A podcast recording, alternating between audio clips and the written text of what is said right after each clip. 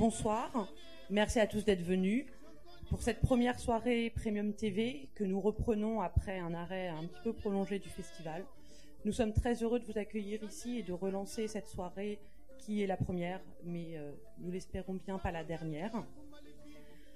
Donc cette soirée Entertainment Geekly qui revient sur le phénomène de l'invasion des séries télé en France. Euh, l'idée, on s'aperçoit quand on regarde comment l'objet série télé a évolué, qu'on est passé d'un loisir euh, réservé, d'un certain point de vue, à des adolescents boutonneux. Maintenant que tout le monde regarde des séries télévisées et que c'est devenu un vrai phénomène de mode, nous allons nous interroger sur pourquoi et comment nous sommes passés de l'un à l'autre. Cette soirée est en partenariat avec France Culture, qui présentera cet été, du 22 juillet à fin août, au 22 août, donc un mois complet, une série d'émissions sur l'histoire des séries télévisées américaines. Cette émission euh, est faite par Benoît Lagan et Eric Vera qui sont présents ici et qui sont les modérateurs de ce débat. Nous les remercions pour leur présence, nous remercions aussi nos invités et je laisse la parole à Benoît et Eric pour euh, la présentation du débat. À la fin du débat, vous pourrez poser des questions, donc euh, notez si vous avez des questions à poser. Merci beaucoup.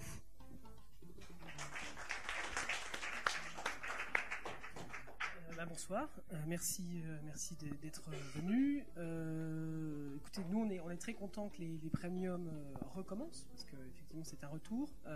on ne fait pas du tout partie de, cette organisation, mais on trouve ça une initiative vraiment très sympa. On peut peut-être, avant de, vous présenter nos invités, rapidement vous dire que, enfin nous, cette histoire de l'Amérique à travers ces, ces séries télé qu'on va faire cet été, c'est, enfin on l'a fait vraiment avec une grande joie parce qu'on est tous les deux on est, trentenaire, on va pas vous donner notre âge précis, mais on est, trentenaire et c'est vrai qu'on baigne dans cette culture série depuis, depuis un moment. Euh, moi personnellement, je suis, journaliste depuis une dizaine d'années dans ce monde des séries. Mais toi, tu es un peu plus geek, je crois. Je suis un peu plus vieux aussi. c'est vrai.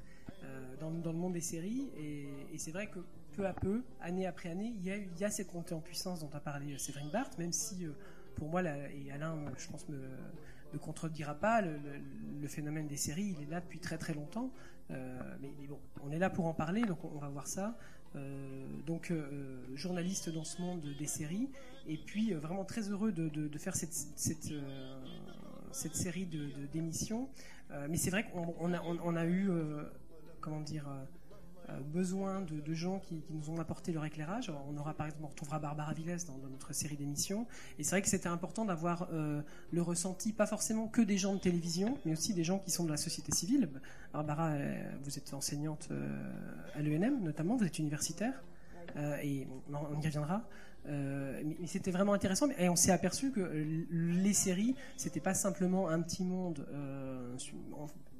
qui se regarde lui-même, mais c'était vraiment, euh, comment dire, un, domaine qui pouvait intéresser énormément d'autres euh, univers. Donc, euh, on espère pouvoir aussi en parler un petit peu ce soir. Donc, donc ce soir, grâce à, Premium, on, a, on a eu l'idée de avec eux de, réunir différentes personnalités ayant chacun des choses à dire avec des casquettes différentes. Alors ici, pas question de parler uniquement des séries américaines. Nous, cet été, on parle de ça, mais euh, c'est pas le but ce soir. C'est vraiment de parler euh, un petit peu de la fabrication, un petit peu, un petit peu euh, de la perception euh, qui a évolué euh, des, séries en général, qu'elles soient américaines ou françaises. C'est pour ça que donc Barbara Villez, qui vous pouvez vous présenter à quelques mots, vous êtes franco-américaine, spécialiste du droit, mais fan de séries aussi? Travaille sur la représentation de la justice à travers les séries judiciaires à la télévision américaine et euh, la télévision française. Alors Alain Carazé, qu'on ne présente plus, mais vous pouvez peut-être le faire en quelques mots. Non, mais on, vous lit, on vous écoute, euh, voilà. On, vous doit tous beaucoup, hein, euh, je pense ici. Quand même. Si, si à France Culture, euh, on a eu le culot d'aller voir le directeur pour lui proposer une émission sur les séries américaines, ce qui n'était pas gagné. sur Europe 1, c'est ça? Non, parce qu'on va faire différemment pour pas se concurrencer. mais, mais c'est parce que vous avez initié quand même euh, un petit peu tout ça, la culture série, euh, c'est un oui, peu enfin, les séries m'ont pas attendu tout de même. Hein. Bah, écoutez, fait, qu'est-ce que je vous dis, journaliste, spécialiste série, euh, directeur d'une société qui s'appelle Witar City et qui a pour but de fournir du contenu, de, la rédaction sur de nombreux supports sur ce qui est série télé, parce qu'une seule personne ne suffit pas et que c'est bien d'avoir un pool d'auteurs euh, et de créatifs. Justement, ils sont spécialisés là-dedans, chroniqueurs, émissions de télé, 1 on l'a cité. Euh, télé deux semaines aussi pour les magazines télé. Euh, vous nous retrouvez notre travail sur le site web de Canal+, dans lequel on parle de toutes les séries, pas uniquement des séries de Canal+, avec un vidéoglobe, avec des reportages, etc., etc. Et bientôt, euh, conseiller et expert auprès d'une grosse société de consulting média. parfait on attend avec impatience. Et puis, donc, on voulait faire, euh, certes, avoir deux critiques. Donc, Barbara et, Alain vont pouvoir avoir ce, regard un petit peu de critique, euh, à la fois historique sur, les séries américaines et françaises. Et puis, on voulait des, professionnels, des professionnels, ceux qui, fabriquent les séries, euh, les séries en France. Alors, on a invité Olivier Cohn, qui et l'auteur d'une des bonnes surprises euh, de, des rentrées télé il y a un an, et, un an c'est ça. Euh, donc vous avez fabriqué Reporter. Vous pouvez un peu nous dire comment vous êtes arrivé euh, à, Reporter? Comment je suis arrivé à Reporter? Bah, J'ai simplement, ça fait une quinzaine d'années que je travaille dans la, télé, en, à différents postes, en commençant comme, comme, lecteur de scénario, en passant par M6 chargé de programme, et en travaillant comme directeur littéraire dans une maison de production qui s'appelle Kappa Drama. Euh, et là-bas, j'ai travaillé notamment sur Police District avec Luc Pagan et H Sensible, une série qui est, passée sur France 2, enfin en partie sur France 2. Et voilà, et à un moment donné, il y a eu une bascule qui s'est faite en 2004 et je suis passé de l'autre côté et donc j'ai euh, commencé à écrire une série qui est reporter. Et j'ai pas écrit tout ça, hein, je précise, mais enfin bon. Euh, voilà, donc effectivement, j'étais à l'origine de, de, Reporter, dont la deuxième saison va se tourner d'ici deux mois. Voilà. Et donc euh, également Jean-Pierre Ducéo. Donc alors vous, vous avez une grande carrière de, à la production télé, mais vous êtes aussi universitaire. Vous pouvez nous dire en quelques mots quelles sont vos, spécialités d'universitaire et de producteur? En tant que producteur, je produis de la fiction euh, de tout, genre, du 90 minutes et de la série. Donc euh, récemment, La Main Blanche, qui est passée sur TF1, donc qui était une série de quatre épisodes. En 90 minutes, Louis la Brocante, Les Hommes de cœur.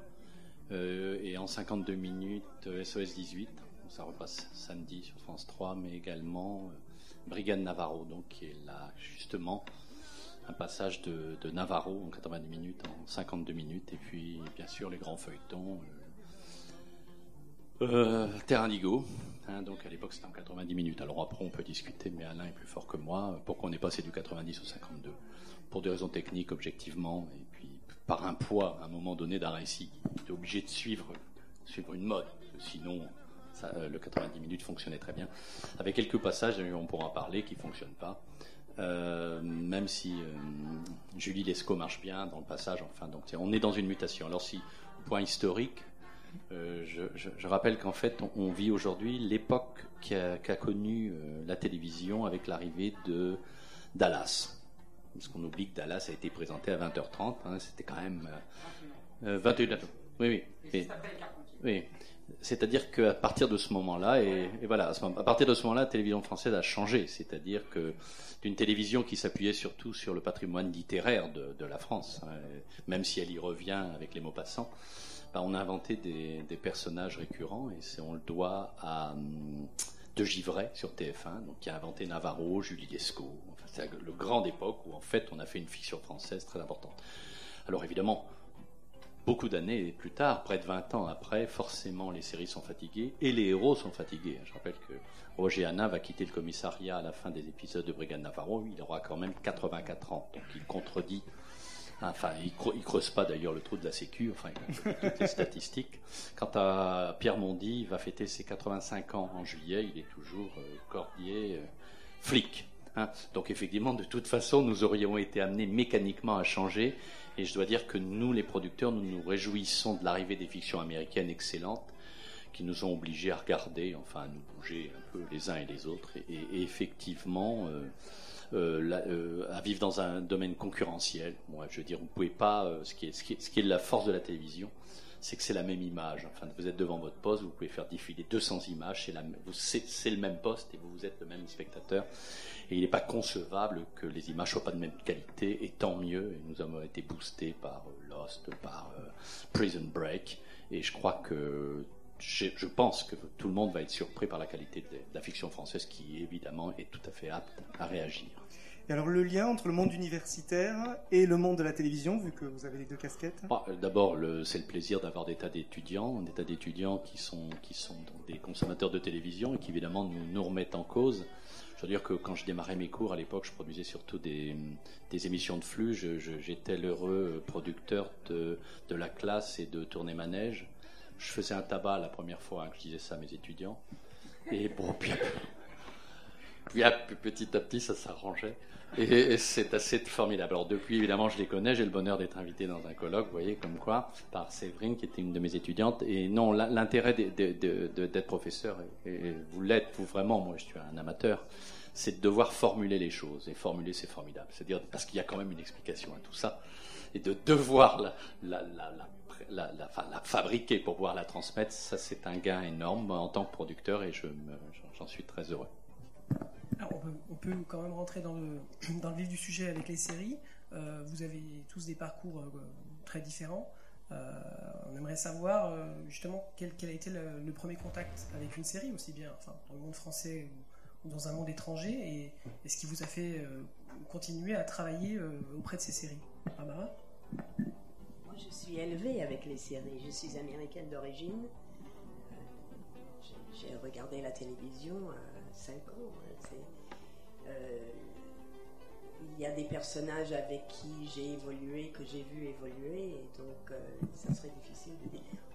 Il, y avait des, il y avait des séries pour enfants, il y avait des séries. euh, la première judiciaire, c'est Perry Mason, et je vous ai déjà dit, moi, j'ai découvert le droit à côté de Perry Mason. Vous aviez une jolie formule. Vous disiez qu'au début vous vouliez vous marier avec lui, Oui, et, et, puis ensuite après, je voulais le, le remplacer. oui. Parce qu'il gagnait toujours?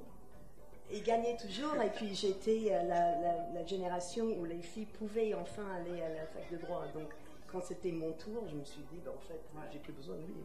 Je sais pas combien, je sais plus combien de temps de la série, mais 5-6 ans. Oui, alors euh, c'était 7 ans, je crois, la première série. Ouais. Et Et il gagne tous ses procès, Ah, mais tous le- les épisodes, sauf un, je crois. Et on- parce qu'il laisse l'autre gagner un peu C'était un exprès. téléfilm à ce moment-là, d'accord. c'était plus complexe. Vous voyez, l'avocat qui gagne tous hein. ses Mais procès, c'était le rêve. C'était le schéma et c'est pour ça que ça fonctionnait très- aussi bien pour que les Américains apprennent euh, leur système judiciaire. Tout était à la même place, tout était. Il y avait vraiment un schéma d'histoire. Vous avez, vous avez une, une théorie assez intéressante on y reviendra peut-être après, sur le, principe d'éducation qu'ont les, qu'ont les fictions américaines, mais on y reviendra. Alain, tu, peux continuer peut-être? Voyons. euh, moi, mon premier contact avec les séries télé, c'était parce que je pouvais pas aller au cinéma. Euh, moi, j'étais fanat de, je suis toujours, de science-fiction, de fantastique, euh, etc., etc. Et dans les années 60, pour aller voir des films au cinéma de ce genre-là, c'était pas encore Star Wars, si vous voyez ce que je veux dire. C'était donc des petites salles de cinéma extrêmement mal famées dans les quartiers. Mes parents m'autorisaient surtout pas à aller. Pas question. Et puis, c'est- généralement, c'est des films avec des vierges effarouchées qui étaient poursuivis par des vampires. euh, c'est- c'est- euh, no way. Euh, donc, il n'y avait pas de magazine, il n'y avait rien. Donc, j'étais un peu, voilà, j'étais un peu en manque. Et bah, je commence à regarder la télévision et je vois, tiens, je prends une boîte de cuir, c'est un peu bizarre, c'est un peu surprenant, étrange. Tiens. Et puis, en 68, je tombe sur le prisonnier. Je vais pas vous dire que j'ai tout compris. Je ne vais pas prétendre d'avoir tout compris au début, mais j'ai senti qu'il y avait un truc particulier. J'ai senti qu'il y avait un truc derrière. En plus de l'élément un peu SF, science-fiction, le village à grosses boules, les éléments, les décors, le côté futuriste, etc., qui m'avait totalement accroché, j'ai senti qu'il y avait quelque chose derrière. Et j'ai continué à être extrêmement curieux euh, de tout ce qui se faisait à la télé, autant qu'au cinéma, autant que dans les bandes dessinées. Je comprenais pas. Et je comprends toujours pas qu'il y avait encore à l'époque le côté euh, le cinéma c'est bien, la télé c'est pas bien. J'ai jamais compris et j'ai toujours pendant plusieurs années joué un peu mon Don Quichotte en disant mais si, la télé c'est bien, les bandes dessinées c'est vachement bien, etc. Jusqu'au moment où on m'a laissé l'occasion de le dire de façon un peu plus véhémente. Et puis maintenant, j'ai plus trop besoin de le dire parce que tout le monde est d'accord. Voilà. Par exemple, quand vous travailliez à temps X, le, Ouais. le monde intellectuel euh, et les journalistes voyaient les séries comment? Ils Aujourd'hui, les tout voyaient le pas. Déjà, de toute façon, la réponse était simple, ils les voyaient pas. Déjà, c'était évident. Euh, ils les voyaient pas. Euh, il n'est pas question de regarder euh, un feuilleton, les séries télé ou quoi que ce soit. Et euh, nous, à temps moi j'étais chargé de tout ce qui était cinéma, etc. Mais pendant l'été ou quand il fallait euh, changer un peu les choses, quand il s'agissait de, de mettre quelque chose, si, on mettait une série, c'était pour compenser un budget qui faisait qu'on ne pouvait pas faire une émission sur deux. Quoi. Voilà, c'était aussi bête que ça. Sauf que plutôt que de passer, je dis n'importe quoi, Walker, Texas Ranger, ça n'existait pas à l'époque, mais enfin vous voyez le genre. Moi j'essayais de passer Le Prisonnier, j'ai fait acheter la Twilight Zone qui était inédite en France, euh, sauf une dizaine d'épisodes. Et miracle, ça a marché.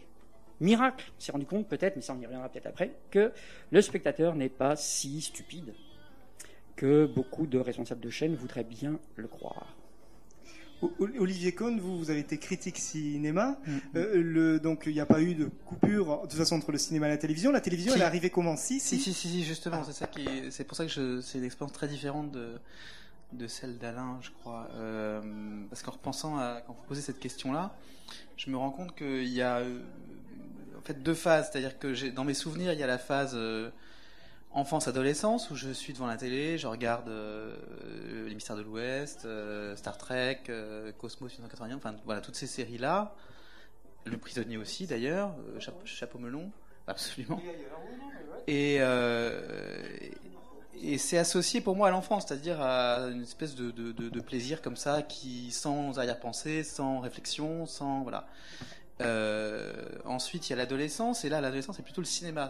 Je regarde les cinémas de minuit, les cinémas, les ciné-clubs à la télé. Je suis, j'habite en province, donc je vais au cinéma, mais il n'y a pas tant de films que ça, donc je, m'attrape à la télé. Et, là, il y a un abandon complet pour la, pour la télé. Je suis incapable de vous dire ce qui passait, ou presque, à la télévision dans ces années-là, c'est-à-dire euh, à peu près entre, je dirais, euh, un peu avant mon bac, 80, entre 86 et 96. Il y a une dizaine d'années comme ça qui sont et, et où j'ai d'assez mauvais souvenirs d'ailleurs de, de, je le dis euh, un peu brutalement, mais de, de, de séries françaises que je voyais à l'époque. Il y en a une qui m'est restée parce qu'à l'époque je découvrais moi le cinéma et certains films qui me paraissaient évidemment euh, à 15 ans euh, des, des, des chefs-d'œuvre, des choses très. Et à côté j'avais Château Vallon euh, le samedi soir sur, sur, sur, sur, sur- le vendredi. C'était pas samedi?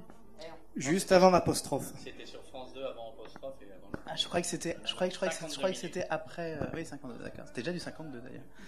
Donc voilà, donc, donc c'est pas un traumatisme, mais enfin c'est quand même, c'est, c'est, quand même.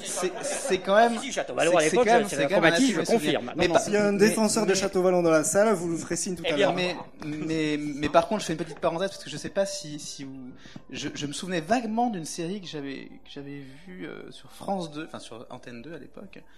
J'ai retrouvé ça cette réunion avant de venir. Je me disais, qu'est-ce que c'est que ce truc quand même? J'ai essayé de, par, par recoupement, tel acteur qui, il y avait un, est passé pendant 4 semaines en 81, donc j'avais 12 ou 13 ans, une série qui s'appelait Noirs sont les galaxies. Ça vous dit quelque chose? C'est- C'était c'était un truc incroyable avec des acteurs français. Euh, C'est une tentative française de série de science-fiction qui était, euh, comment peut-on dire ça gentiment? Étrange. Non, complètement étrange. C'est-à-dire qu'il y avait des personnages qui mouraient avec un arbre qui leur poussait dans, le ventre. C'est-à-dire qu'on les retrouvait comme ça. euh, Voilà, non, il y a eu Ah, qui était tout aussi. Oui, c'est. Mais voilà, donc donc c'est pour dire que voilà, il y a quelques morceaux qui me restent. Donc voilà, donc ensuite, je vais vite parce que je voilà, il y a cette parenthèse qui est le moment où je où je pars faire des études. J'ai pas de télévision, euh, là où je voilà, et donc il y a dix ans où je ne suis pas à la télé, où je suis de toute façon à 100% cinéma. Je je euh, je fais de la critique de cinéma, je vais sans arrêt euh, voir des films, et quand je tombe euh, en général sur des choses à la télévision, je suis pas très intéressé. Je sais plus quoi, je sais pas, voilà, je suis pas très intéressé. Je parle pas de américain ou français, enfin, bon, je j'ai pas vraiment de, de souvenirs là-dessus. Par contre, pour des raisons matérielles, commencer à travailler, la première occasion qui s'est présentée, c'était lecteur de scénario pour M6. Donc j'ai quand même été embauché par M6 pour être lecteur de scénario de Highlander à l'époque, euh, alors que je n'avais pas de télé. et que j'ai évidemment j'ai menti. euh, j'ai- Oui, si ça peut te rassurer, je connais plein de journalistes qui font des critiques de séries sans jamais les avoir vues. Ça, hein, c'est- encore autre chose, mais enfin. Voilà, donc, donc, euh, et alors, euh, pour, pour finir le, parce que ça c'est quand même, et je pense que là, j'ai l'impression que ce qui se passe là, de ce qu'on essaye de, dire, enfin, de, ce phénomène dont on parle, euh, moi j'ai l'impression d'avoir vécu euh, vraiment, parce que euh, j'étais à M6 en 80, donc ça qu'on parlait de ça à l'instant, en 95, pour m'occuper d'une série qui s'appelait Studio Sud, qui a vu, les- débuts de Thomas Sisley. Et on discutait dans la chaîne, il y avait le service des acquisitions qui revenait des screenings de Los Angeles et qui nous tenait au courant, etc. Et qui nous disait, tiens, on vous passe une cassette, là, il y a un truc incroyable qui, qui, qui, sort, euh, avec des médecins, etc. Bon, moi, et, c'était urgent, c'était IA d'ailleurs, c'était pas, on pas, pas de titre français à l'époque. Et effectivement, là, au moment où j'ai travaillé à M6 pendant, pendant cette petite année-là, euh, pour moi, c'était travailler sur des scénarios de, de, de, de sitcom, mais comme j'aurais travaillé sur des scénarios de cinéma, c'est-à-dire c'était raconter une histoire, je voyais pas vraiment de, de différence, mais je m'y intéressais pas non plus tant que ça. Je veux dire, le projet sur lequel je travaillais, oui, mais je ne regardais pas tout ce qu'il y avait autour non plus. Et puis à ce moment, et puis là, j'ai commencé à voir cette cassette d'urgence. Il y avait X-Files qui commençait à l'époque aussi. Exactement pendant deux ans, il y a eu Friends, Urgence, Voilà. X-Files Et- en même temps. Friends, exactement. Et NYPD Voilà. Blue aussi. Et NYPD Blue et Et Homicide aussi. Donc ça a été deux ans dans lesquels c'était voilà, un peu. C'est ça, c'est ça, exactement. Et, et à titre personnel, il y en a une autre qui a beaucoup compté, qui était Murder One, Hum. qui est passée sur euh, Jimmy, je crois. ou-. Et voilà. sur M6 Sur M6, oui, Plus c'est tard. ça. D'abord, c'est avec le Voilà, c'est ça. Et, alors là, il y a eu un, choc, c'est-à-dire que j'ai été, euh, je sais pas comment dire ça, tout à coup, euh, je m'intéressais sincèrement, complètement euh, aux séries, sans avoir plus aucune, euh, faut bien le dire, plus aucun mépris, parce que c'est un peu ce que j'avais pendant ces 10 ans ou ces 15 ans qui ont précédé. Euh, alors je sais pas si c'est moi qui ai changé ou si c'est les séries ou si c'est un peu des deux. Je pense que c'est peut-être de ce côté-là que ça se joue.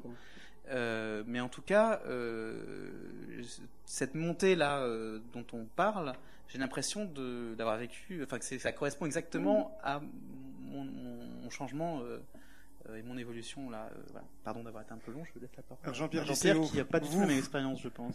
Non, moi je suis de la génération Sarkozy. Donc. euh, Thierry Lafronde alors. hein. euh, oui, ah, ben, non, en réalité, j'ai- non, mon- mon- mon- non, non, j'ai eu, j'ai eu deux, grands, deux grandes joies. C'est Ivanhoe avec Roger Moore. Ça, je dois dire que c'est un grand souvenir. Et je l'ai proposé d'ailleurs en France 2 récemment. Ils l'ont refusé, ils ont eu tort. Je vais écrire à Sarkozy. Et, et euh, ainsi que Rintintin et Max la menace. Mais en réalité, la série pour euh, en réalité, la série était la suite de ce qu'on lisait, parce que moi je lisais Bob Moran. Enfin, je veux dire, on lisait. Alors, qu'est-ce que c'est qu'une série pour moi? Enfin, c'est de retrouver les héros, quoi. Enfin, les mêmes, quoi. Enfin, de les retrouver. Alors après, la narration, évidemment, elle était naïve dans certains cas, mais enfin, c'est le plaisir de retrouver. Et pour moi, je trouve que c'est fondamentalement un plaisir de télévision, c'est-à-dire ce plaisir qu'on a de retrouver, si possible, à un jour fixe, hein, parce que je, déteste personnellement. J'étais directeur des programmes, donc je je, je, je, suis assez attaché. D'ailleurs, M6 était, au début, puisqu'il disait le mardi c'est permis, euh, vendredi polar, enfin, de retrouver tel soir, avec plaisir, avec délectation, comme on a plaisir à retrouver un livre, comme on peut avoir plaisir à retrouver à la recherche du dent perdu si on met plusieurs semaines à le lire. hein. Vraiment, c'est fondamentalement le plaisir. C'est la raison pour laquelle, forcément, on va créer l'empathie, le- la haine. Je veux dire, on déteste T-Bag, enfin, mais, on est content de voir jusqu'où il va aller. Enfin, je veux dire, c'est construit. Euh, Prison Break est construit réellement, ils sont 12, donc quand même avec un salaud, ça, ça a donné des idées. Euh, Il y a 2000 ans, il l'avait déjà fait. Hein. Euh, donc, ça veut dire pour moi ça. Et c'est réellement télévisuel. Et, effectivement, il n'est pas surprenant que ça fonctionne, puisque compte tenu du fait qu'on nous explique qu'on va être de plus en plus chez nous, on va pouvoir regarder partout, forcément, on va avoir envie de se retrouver entre amis. Et finalement, les gens des séries sont nos amis. Moi, que ça menace, je l'adorais. J'ai l'impression que je le connaissais. Si j'avais croisé dans la rue, je lui aurais serré la main. Hein, donc, euh, euh, euh, moi, voilà. Après toutes les séries, malheureusement, j'ai dû me fader euh, Château Vallon. J'y ai pas participé, mais enfin j'ai failli. Non, non, J'ai failli faire la suite. non, non, j'ai failli faire la suite. Euh. Non, non, j'ai failli faire la suite. On m'a demandé de produire la suite. Et alors on a été sauvé par le gong, mais c'est un gong affreux d'ailleurs. Par l'accident. Mais c'était parti. Non, non, je vous rassure, c'était tout à fait parti. Hein. Et d'ailleurs, c'est vrai que c'est irregardable. Ça n'a jamais été refusé, pas tellement pour des raisons de dramaturgie, mais parce que les costumes, enfin, bon, c'est un choc, quoi. Et puis les cheveux, enfin, ils avaient tous des oreilles cachées. Enfin, c'était assez affreux. Alors quant au boutonneux dont parlait tout à l'heure Séverine, je rappelle que c'est quand même une catégorie. Hein. c'est la catégorie fiction AB, le miel et les abeilles, euh, Hélène et les garçons. Hein. Non, non, non. Donc c'est une catégorie particulière, particulièrement irregardable. Je vous signale d'ailleurs, puisque j'en suis l'administrateur de IDF1 sur le canal 27.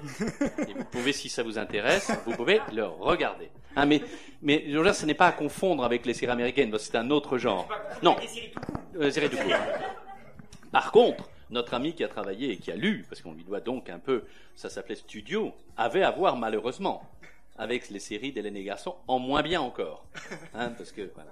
Oui. Trop, dur. Bah, ça, bah, de toute façon, ça n'a pas marché du tout. Autant Classe Mannequin a marché. Parce que c'était mieux. Non, non. Non, non, c'est totalement faux. Euh, On va peut-être parler de ça, justement. Juste une question à Barbara Villez, parce qu'on entend Alain, Olivier et Jean-Pierre parler de leur expérience en France. Alors, aux, États-Unis, euh, Olivier expliquait qu'en gros, en 95, il y a un changement qui s'opère en France. Aux États-Unis, est-ce qu'on perçoit la même chose ou pas du tout? Parce que nous, on a l'impression, quand on suit les séries, que les séries américaines, il y a toujours eu des bonnes et puis des moins bonnes. Et euh, qu'il y a eu certes une évolution, mais ça, c'est comme partout. Euh, est-ce que la perception, elle, a, évolué aux États-Unis aussi ou pas? Si, parce que maintenant vous avez euh, la, quality American television. Hein. et donc tout le monde est d'accord que l'écriture, le, style d'écriture n'a rien à voir avec les séries d'avant. Mais il y a toujours eu des moments chocs. Il y avait euh, All in the Family. Alors je ne sais pas si vous l'avez eu ici. Non. Ah, il était important. Il était très très important parce qu'à travers un idiot, il y avait beaucoup d'idiots qui se sont vus et qui se sont posés des questions et ça a marqué des changements dans des attitudes euh, euh, d'un certain secteur du public américain. Ouais, All in the Family, pour vous situer les choses, c'était la première sitcom, on va dire, un peu sociale. Euh, un personnage, Archie Bunker, qui est raciste, homophobe, idiot, méchant, enfin tout ce que vous voulez avec sa femme et euh, avec euh, euh, voilà qui accepte tout et quelque part en effet et, c'était en plus une sitcom qui était un peu en prise avec la politique du moment ou avec les événements du moment si je ne me trompe. Richard Nixon, le, pilote, il se moque de Richard Nixon. Il se moque de Richard Nixon dans le pilote, etc. Donc un personnage très excessif, mais aussi c'était très réaliste. C'était la première sitcom dans laquelle on s'est permis un jour d'entendre quelqu'un enfin d'entendre quelqu'un sortir des toilettes et tirer la chasse d'eau. Ben oui, c'est bon. C'est la première sitcom. Il y avait un gendre et une fille qui étaient des, hippies. Tout à fait. Euh, et, ça, ça, a changé la face de la sitcom euh, aux États-Unis. Par contre, en France, à la même époque, les sitcoms, parce que c'était trop américain, parce que c'était intraduisible, parce que c'était vraiment trop pris dans, euh, dans la culture américaine, n'ont pas franchi le pas. Euh, on n'en a vu aucune. Il y en a eu des dizaines et dizaines à l'époque. Euh, on n'en a eu quasiment aucune, hormis MASH et hormis bien plus tard le Cosby Show, mais là c'était dans les années 90. Pour vous faire une idée, un page de pub comme dans les bonnes séries américaines, sur France Culture, on a un épisode entier consacré à All in the Family, Mary Tyler Moore Show. C'est notre épisode 14. Voilà, ça c'était la page de pub. les Donc, femmes oui. seules, les femmes professionnelles qui ont dû euh, euh, lutter à une époque et qui ne luttait plus après. Il y avait euh, Murphy Brown, Murphy, voilà, qui euh, a décidé d'élever un enfant seul. Enfin, c'était des choses importantes pour la télévision. Donc ça marquait une période et ça, ça permettait de, de rendre banal des choses dont on ne parlait pas. Mais bon, c'est vrai que maintenant, maintenant il y a une Quality American Television, donc c'est complètement autre chose. On est dans une époque littéraire. Oui, sauf qu'à l'époque de Château Vallon, aux États-Unis, on a NTM qui va produire des tas de, séries quand même très très très originales. Donc on est quand même dans une histoire de la télévision qui, depuis quasi toujours, a produit des choses intéressantes, quoi. Oui, ben ça c'est souvent, euh, d'après ce qu'on dit, c'est souvent une question de concurrence entre les chaînes c'est-à-dire les trois chaînes hertziennes principales, euh, ABC, NBC et CBS, lorsqu'il y a une des trois qui se trouve vraiment très mal en, bas de l'échelle, prend des risques. Et alors c'est là où les séries se lancent avec, euh, euh, avec une nouvelle idée. C'est pour ça qu'NBC va produire Hill. Street Blues, par exemple. Exact, Et voilà. plus tard, ABC. euh, C'est exactement pareil en France. Hein. Mm. Euh, Police District et H Sensible ont, ont- ont pu être faits parce que M6 euh, à l'époque et France 2 à- un peu plus tard étaient dans, un- dans une phase où ils avaient besoin de contre-programmer.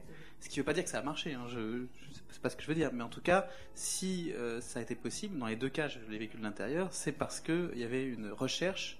Mais euh, c'était toujours le cas en France. Mais ça, ça va être, ça va être le cas aujourd'hui. Maintenant, c'est le clairement. cas parce qu'il n'y a plus le choix. Euh, clairement. Alors c'est vrai que c'est vrai que c'est plus vrai sur TF1 que sur France 2, mais pour d'autres raisons. France 2 et France 3 sont dans, sont dans des perspectives euh, dans lesquelles l'audience, enfin, je veux dire, on, on- parlons, parlons de, de- parlons pas de France 2, France 3. Je veux dire, ils sont dans un trouble tel où précisément l'idée de concurrence a plus de sens. Mais c'est vrai que TF1 va réagir et ils ont les moyens. Et nous avons les moyens avec les auteurs et ils ont les moyens financiers de réagir. Il va y avoir une réaction qui va être bénéfique pour les dix années à venir. Ça, Et il y a, le faut. parce Oui, oui, il y a aucun- façon, mais il n'y a aucun problème. Enfin, mais- je veux ouais. dire, c'est, Ouais. certes, nous aurions pu personnellement, nous, par exemple, nous aurions pu anticiper le changement de format de, euh, de, de, de- de Navarro il y a à peu près cinq ans. Objectivement, je l'ai proposé à l'époque à, à Takis et qui a dit ah non non ça marche. Parce que clairement, et surtout une entreprise comme TF1, je ne vais pas en dire du mal, mais enfin c'est une entreprise du bâtiment, en principe on ne rénove le mur que quand il s'écroule. Donc là, il s'écroule, on va le rénover. Mais voilà, donc euh, on a probablement, on aurait pu le faire il y a cinq ans. On l'a pas fait, mais on va le faire. Et à la fois, on aurait pu faire du 52 minutes dans le prolongement des Brigades du Tigre. Et on aurait pu ne pas Oui, oui, faire du sûr, 90. Bien sûr. Alors, alors là, attendez, il faut quand même un petit point. C'est-à-dire qu'à ce moment-là, est arrivé, donc le- le- la gauche est arrivée au pouvoir, le développement de France 3 et l'invention du mot téléfilm. Simplement dire qu'on a voulu faire croire que c'était des films. Et le, la première fois que ça a été utilisé, c'était sur France 3, qui était la chaîne du cinéma. On a donc pris des formats longueur cinéma, avec du casting d'ailleurs. hein, Pour, attirer des. ouais, Le pour sommet ayant été atteint par série noire, hein, qui là, on avait vraiment le casting des réalisateurs. Donc à partir du moment où on s'est mis dans la position du film, qui est, qui est- voilà, hein, on s'est mis dans des positions, ce qui fait qu'il excluait le 52 minutes, enfin, vous voyez, le 52 minutes. D'autre- D'autre part, euh, les problèmes de publicité, enfin bon. ça- Donc si vous voulez, une fois qu'on avait ce confort-là, c'est la raison pour laquelle la France en diffuse deux, parce qu'elle est encore dans le confort de la longueur. Je veux dire, alors qu'il serait plus logique de n'en faire qu'un, puis une deuxième, un deuxième après. Pour l'instant, c'est pas encore, et TF1 n'ose pas euh, en faire deux, de, de différents. Jamais. hein. Ils l'ont fait qu'une seule fois en mettant euh, le juge est une femme après un autre, et ils sont viandés. Donc le coup d'après, ils en ont remis deux. Hein, donc on a bien un format, si vous voulez, de confort d'écoute. De toute façon, le prime time, euh, vous savez qu'il change suivant les pays, suivant les, les mœurs. Nous, on est sur un prime time plutôt long. Alors peut-être qu'il va y avoir une révolution avec le 20h30, si jamais, ce, que je- ce à quoi je ne crois pas une seconde, mais si l'arrêt de la publicité sur France 2 va amener à, à avancer, si vous voulez, la diffusion de la 2, la 2 ne prendra pas le risque parce qu'il n'y a qu'un leader qui peut modifier les habitudes. Désolé. Donc, et donc, si TF1 ne le fait pas, les si TF1 ne le fait pas, ça continuera à 21h et donc 21h va jusqu'à 22h30, ce qui est un module acceptable. Si vous avancez, vous devez bobiner. Mais à mon avis, on ne bobinera pas, donc on continuera à en mettre deux. Et d'ailleurs, TF1 est en train de dire si on a une coupe supplémentaire, pourquoi on ne refait pas du 90 Ils m'en ont commandé. Alors je peux vous le dire, parce qu'ils se disent finalement à quoi ça nous sert de découper, puisqu'au final, on en met deux. Pour, pour, pour- pour revenir quelques minutes sur la perception, aux États-Unis, le monde intellectuel, il s'intéresse donc aux séries très tard? Parce que vous êtes universitaire, mais vous, euh, donc en France, le, monde universitaire, euh, euh, Séverine Barthes ici présente, c'est de quoi je parle, s'est intéressé quand même assez, tardivement. Euh, euh, aux États-Unis, c'est à quelle époque? Euh, je pense que l'étude sur la télévision, le monde de la télévision, c'était plutôt les études médias, l'économie des médias, comme, euh, comme vous faites, comme- ça- pendant très très longtemps. C'était pas vraiment les séries en tant que contenu. Après, il y avait les sociologues. All in the Family a intéressé les Donc sociologues. 1970 quand même. Voilà, c'est ça. le- toutes les séries sur les femmes euh, a intéressé les sociologues et les, les études féminines. Euh, il n'y avait pas l'explosion de l'analyse qu'il y a maintenant. Mais pour être sérieux, je ne vois pas l'université massivement s'intéresser euh, aux séries, à part Alain Carazek qui fait vraiment une étude. Je vois nulle part, sérieusement, à part en économie. euh, Sinon, aux États-Unis maintenant, en Oui. Angleterre beaucoup. En Angleterre, Non, énormément. oui, ça en intéresse, mais enfin pas d'une façon euh, avec la passion que vous y mettez. Vous voyez ce que je veux dire, avec, euh, avec la distance sociologique. O- Olivier Cohn oui. Non, mais il y a une différence entre, entre euh, comment dire, entre une, des universitaires sociologues qui s'intéressent aux séries en tant que reflet de quelque chose et des universitaires qui seraient, parce qu'il y a des études de cinéma, on pourrait imaginer qu'il y a des gens qui étudient les séries sur le plan narratif, sur le plan euh, esthétique, etc. exactement ce qui se passe maintenant. Donc ça vient. Absolument. Mais c'est pas, c'est pas uniquement Et- des sociologues, pas- mais c'est- c'est- on- je dirais pas que ça vient, c'est bien installé. Bien installé, absolument. d'accord. Et ce sont souvent des universitaires dans des départements de, de littérature, de langue, excusez-moi, de littérature, de langue, euh, de droit, de cinéma, non? De cinéma bien sûr, hein, film and media studies. oui. Moi, je crois qu'on peut mettre aussi un petit peu les pieds dans le plat parce qu'on l'a un petit peu évoqué tout à l'heure. Il y a la différence dans pas mal de pays anglo-saxons et en France, c'est que, euh, je vais pas faire de leçon d'histoire, mais la télévision américaine a commencé avec des grands auteurs, style Paddy Chayefsky et Rod Serling, qui donnaient des conférences devant des universités pour parler de Twilight Zone. Désolé. Hein bon, en France, non. En Angleterre aussi, il y a eu de très très grands, très très grands auteurs qui font de la télévision et qui n'avaient pas honte et qui le faisaient. En France, pendant des années, et on en- tu as très bien dit tout à l'heure, il y a eu un mépris absolu de la télévision, un mépris mais total Mais je, je, De je la- veux bien euh, revenir une seconde qui maintenant, et je peux me permettre simplement un petit exemple, maintenant, et je le tiens d'un réalisateur euh, ami, me dit, il y a encore 5 ans, faire une série télé, c'était visiblement, mes copains me regardaient, disaient, ouais, faut bien payer les impôts. Maintenant, on me dit, putain, tu fais une série, c'est sexy, quoi. Voilà, c'est ça qui a changé en France. Mais c'est très récent. Avant, mais il y avait un sexy, mépris. Et je ne vais vous citer personne, mais il y a encore pas mal de séries, dont certaines sur des chaînes hein, faites par des gens qui ont un mépris, mais absolu pour le média. Mais absolu.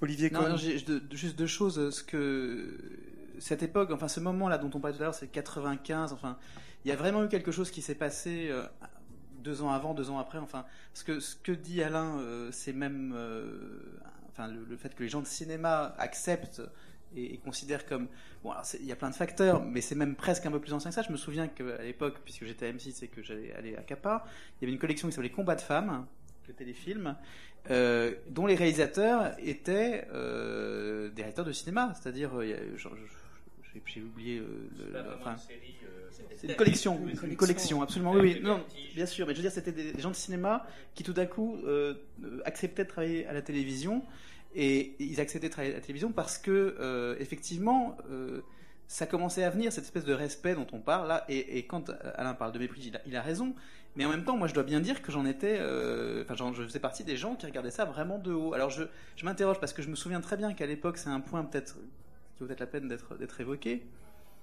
Quand j'y repense rétro- rétro- rétro- rétrospectivement, pardon, il y a un point qui me frappe, c'est que ces séries que je regardais quand j'étais gamin, et notamment les séries américaines, euh, quand j'ai commencé à faire de la critique de cinéma et à m'intéresser vraiment à cette expression, à l'audiovisuel et à, à l'art audiovisuel, euh, quand je me rappelais de ces séries, je n'arrivais pas à les prendre vraiment euh, au sérieux. Et surtout, il y a quelque chose qui me faisait peur dans l'idée de travailler dans la télévision, qui était euh, que les séries me semblaient presque, euh, comment dire ça, basées sur le principe de la répétition. C'est-à-dire que, euh, et évidemment, voilà, c'est ça. Et les héros recommencent, à- ils sont exactement identiques la semaine suivante. Ce qui, pour moi, avait un côté malsain, quelque part, presque une sorte de, de, de- de compulsion de répétition, euh, incarnée sur l'écran, qui me semblait pas du tout m'apporter la même chose que l'ouverture. Je parle de psychologie presque au sens euh, subjectif, hein, euh, que pouvait m'apporter un film de cinéma où le héros, évidemment, euh, est, est- est différent, enfin en général, du- entre le début et la fin du film. Et, et ça, c'est vraiment une différence. Alors, évidemment, historiquement, si on regarde, je doute pas qu'Alain euh, va, me- va me dire que non, non, mais Alain ou, ou tout le monde. Enfin, je veux dire, on va bien se souvenir que avant 95, il y avait des séries feuilletonnantes, et Château Vallon d'ailleurs en était une, malheureusement. Mais euh, ce qui me frappait moi à l'époque quand je découvrais Murder One, Urgence euh, et même Friends d'une certaine manière, c'est qu'il y avait une évolution. Voilà. Et là, tout à coup, on n'envisage plus une série comme chaque semaine, je vais prendre ma dose d'une heure de la même histoire avec quelques Chaque variantes. semaine, c'est une nouvelle enquête policière, Voilà, ou chaque semaine, c'est une nouvelle, Non, c'est un nouveau cas non, médical, chaque un nouveau semaine, médecin. c'est un petit morceau du puzzle, et je vais vers quelque chose de gigantesque. Et c'est une, c'est, c'est- Alors- on parlait de Balzac tout à l'heure. C'est voilà, c'est tout à coup, c'est un morceau d'un grand film Oui. que je ne pourrais pas voir au cinéma puisque ce serait beaucoup trop long. C'est un roman. Oui. C'est un Mais roman. c'est de toute C'est façon. le roman, c'est le roman de la, de la culture visuelle dans lequel nous sommes. C'est, on, on, a les, on ne monte plus les, esca- les escaliers quand on a un ascenseur et on peut lire un roman maintenant avec toute la technologie que qui, est à notre portée. Mais c'est d'ailleurs le vieillissement de l'audience, si vous voulez, des chaînes, qui est vraiment sensible en France, énormément, hein, sur sur le 3, provient de ce phénomène-là. Parce que le phénomène de, de, de, prendre plaisir à retrouver quelque chose, c'est celui que malheureusement apporte l'âge, avec sa maison de campagne, il y a des tous les samedis. Je veux dire, le phénomène de la découverte, c'est un phénomène de jeunesse. Donc il est clair que dans notre réflexion, et je le vois parce que moi j'ai produit Louis Labrocante, qui, qui, qui touche que les vieux, mais qui justement sont satisfaits quand on ne change pas. Le plus mauvais épisode, c'est ceux qu'on a modifiés. Donc effectivement, le salut pour, pour les chaînes qui voudront toucher des jeunes, c'est précisément d'apporter une nouveauté à chaque épisode, une partie d'un tout. Et c'est pour ça que les épisodes, enfin les séries qui vont être longues sur une année, qui couvrent une année, une année c'est important dans une vie. Enfin c'est tout un cycle qu'on a, qui vont pouvoir suivre ce cycle, comme Prison Break, enfin qui suivent des destins. Enfin ça effectivement c'est une préoccupation sur laquelle on est. On n'était pas sur cette préoccupation-là, on était au contraire sur la préoccupation de la répétition, qui a vu vieillir notre le public d'une façon euh, ex- exceptionnellement rapide. hein. Donc c'est clair que tu exprimes bien l'urgence à réintroduire de la nouveauté, et c'est une petite révolution quand même, tant auprès des auteurs que des directeurs de chaîne, enfin, euh, il y a un travail. Euh, euh, pardon, mais juste une question euh, parce que là, je, ne sais pas. euh, aux États-Unis, est-ce qu'on a encore des séries aujourd'hui qui sont euh, sur le modèle des années 70-80 C'est C'est-à-dire la formule Ouais. Oui, tout à fait. où ça n'évolue Oui, tout pas à fait. Où c'est à chaque fois une nouvelle alors, histoire de Oui, mais oui, mais non. l'homme qui va être 3 milliards, ministère de Oui, mais non. Euh, Il y a quand même une différence entre les séries purement feuilletonnantes, dans lesquelles la base de la série, c'est un concept qui démarre le premier épisode et qui, on l'espère, va se terminer au dernier avec la résolution finale, et les séries dans lesquelles il y a des personnages, des policiers ou des choses comme ça, oui. mais dont la personnalité évolue. Bien sûr. Pour reprendre l'exemple des mystères de l'Ouest ou euh, d'autres séries de l'époque, on referait le mystère de l'Ouest maintenant. Il n'y aurait pas peut-être une grande trame entre chaque épisode comme ça, ce serait pas Lost. Mais par contre, d'épisode en épisode, on verrait une évolution dans le personnage, peut-être qu'il pourrait faire une rencontre dans le 15e, se marier dans le 20e. C'est ce qu'on appelle etc., de la mémoire en fait. Euh, exactement, les personnages commencent à avoir. John se rapprocherait d'Artemus. Il, il faut savoir qu'on s'était Euh, interdit, euh, euh, Vous êtes bien pervers, très cher. Euh, on mais s'était voilà, interdit ça. Hein. C'est-à-dire que c'est moi qui ai lancé à l'époque à France 2 l'Instit, où précisément on l'a fait, euh, euh, enfin, sa femme l'avait quitté, sa, sa fille, pour précisément, à aucun moment, il ne puisse être modifié dans sa vie. C'était en quête de cette fille, donc il ne pouvait pas tomber amoureux.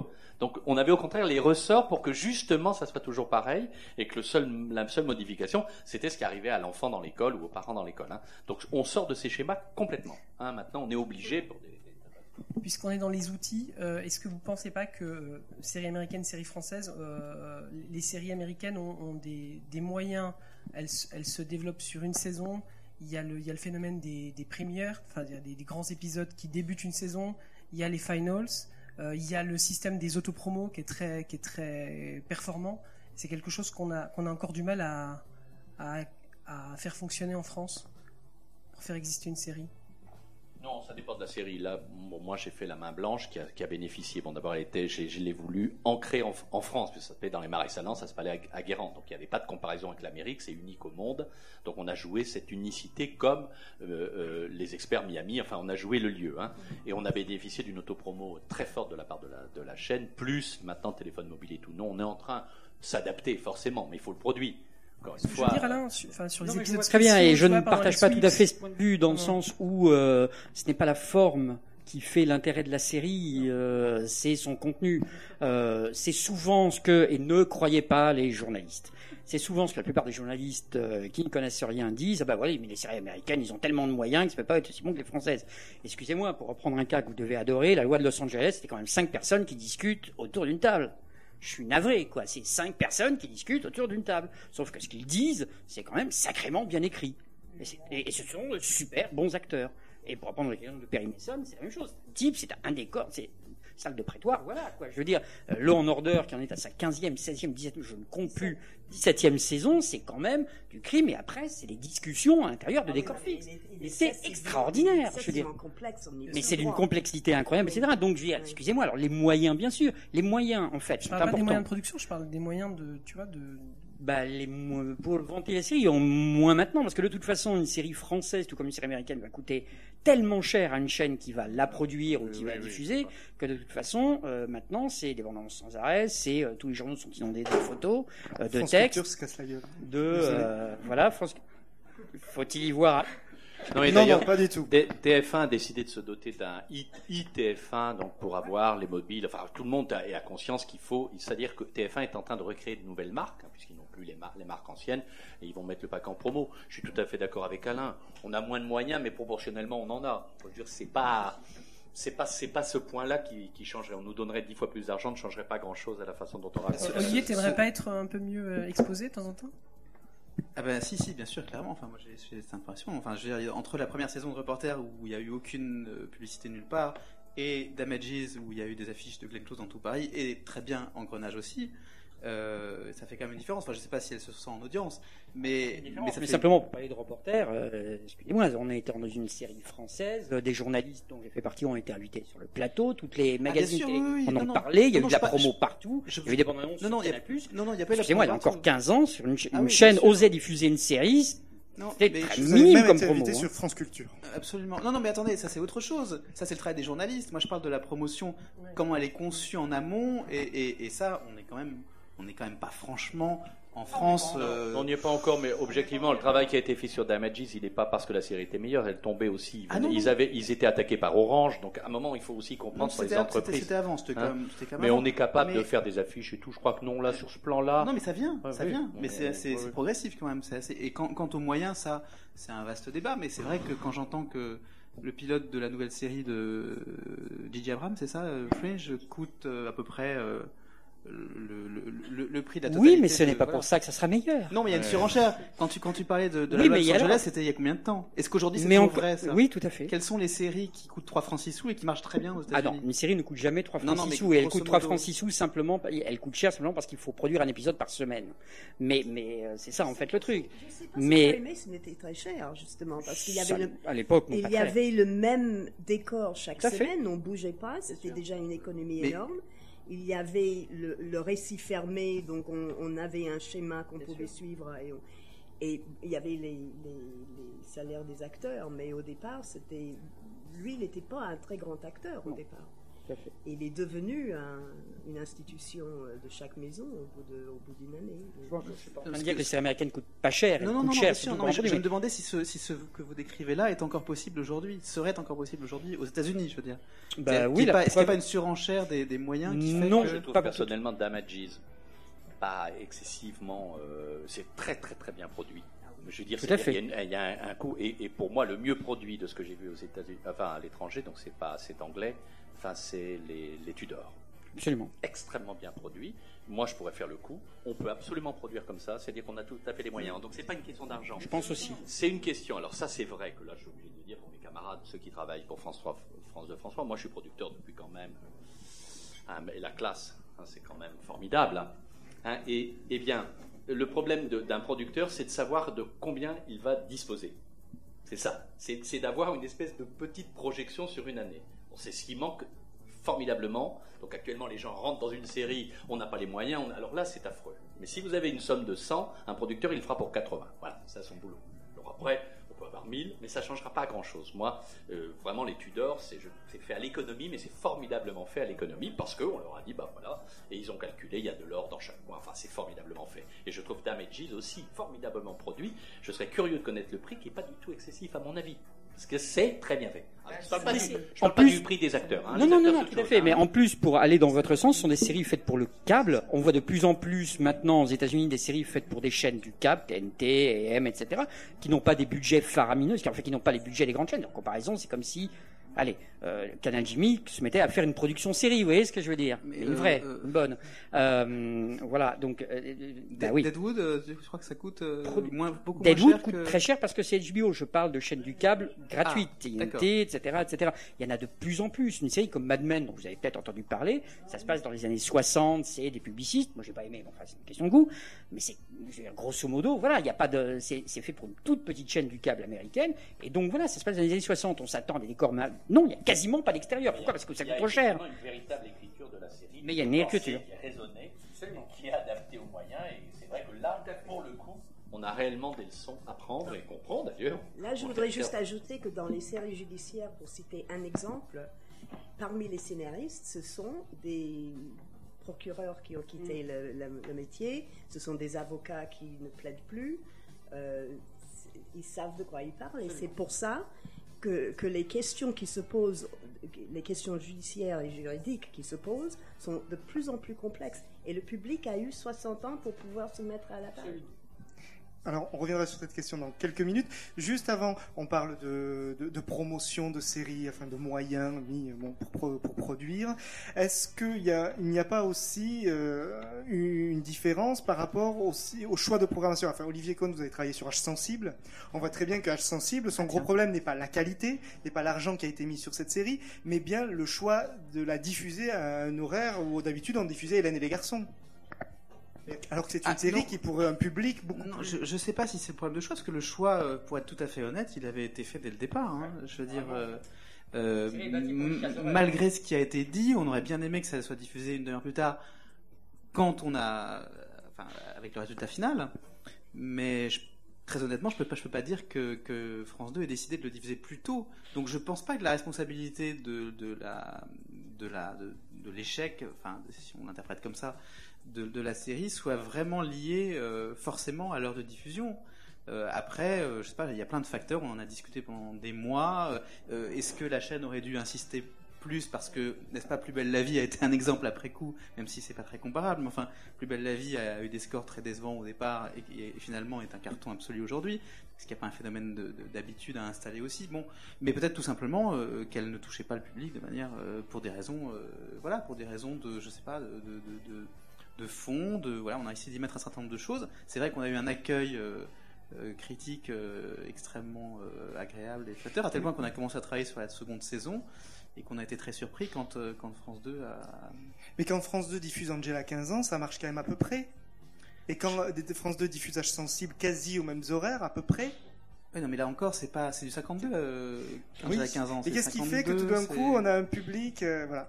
Bah, attendez, Non, là, je, je suis pas sûr que ce soit un succès, Oui. Angela 15 La- ans. la- Je- non, je- mais la question, là, elle peut se poser encore plus depuis lundi, parce que là, il y a pour le coup, les universitaires qui sont dans la salle peuvent s'é- s'étonner qu'M6 diffuse Pas de secret entre nous à 20h. Là, pour le coup, elle a- la- parce que, si vous voulez, il y, a une- il y a des règles simples, effectivement, en programmation. Un horaire égale un public. Un public égale u- u- une audience. Donc, si vous voulez, c'est un syllogisme évident. Moi, j'ai regardé les trois épisodes, j'espère que vous avez été nombreux à le faire. Ça avait été prévu pour 18h30. Ils le mettent à 20h. Déjà, 20h, il faut savoir que c'est le début des, des, des- journaux, c'est-à-dire les, les titres. Donc tout le monde, grosso modo, est intéressé par les titres, sauf les très vieux qui s'en foutent. Ceux qui ont plus d'avenir se foutent de l'avenir du monde. Non mais c'est- pour ça que France 3 fait pas de journal et de journaux qui sont toujours eu grâce à la classe et à toutes nos couillonnades. Ils eu du public parce que les gens s'en foutent. Donc quand vous faites une, une série de Jones, je sais pas si vous l'avez vu, c'est bourré de Jones sortant des grandes écoles, enfin allant boire un verre de vin. D'ailleurs, moi, des Jones de la série, j'en ai vu ce soir, ici à 20h. Donc ils sont pas devant la télé.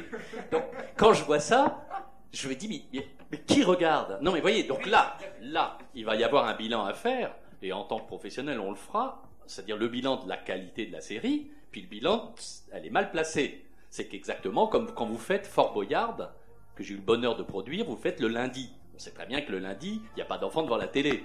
Voilà, il y a un jour, c'est pas le lundi. Donc ça peut pas marcher. Donc ça s'arrête au bout de deux jours. Donc c'est vrai qu'à un moment donné, on a quelques surprises de programmation en France, alors qu'aux États-Unis, jamais un type ferait ça. Il serait lourdé dans la journée, enfin, à mon avis. Bon, mais pas en France. Hein. Donc c'est vrai que en tant que professionnel, enfin en tant que, euh, de temps en temps, il faut quand même regarder quand ça a été placé. C'est une erreur, à mon sens, de placer qui est une série qui est pas si mauvaise que pas pour l'instant, ce que j'en ai vu, j'ai vu trois épisodes, mais enfin en tous les cas, elle peut pas marcher à 20 h ça c'est clair. Et ça marchera encore moins avec l'arrivée du Tour de France, parce qu'il y a à tout sport sur la 3 et les Jeux Olympiques. Ça va être une cata, c'est évident. Tout à l'heure, vous parliez des, choix faits, des bons choix faits dans les Tudors avant de tourner. Euh, ça, renvoie à la, place, la, prédominance de l'auteur dans le système euh, américain. Euh, ah non, non, là, c'est vraiment le producteur, hein, c'est le executive producer, parce qu'ils ont trois décors. Hein, ils ont utilisé dans, dans, quatre sens les couloirs, plus ils ont récupéré tout ce qu'il y avait d'or pour montrer les couronnes. Non, c'est très bien fait. C'est pas l'auteur là en l'occurrence. Pour, pour en revenir au le système français où l'auteur, pour le coup, a pas, a pas de près de, peut pas aller jusqu'au bout dans ses choix. Est-ce que ça, est-ce que ça, ça, change vraiment la donne?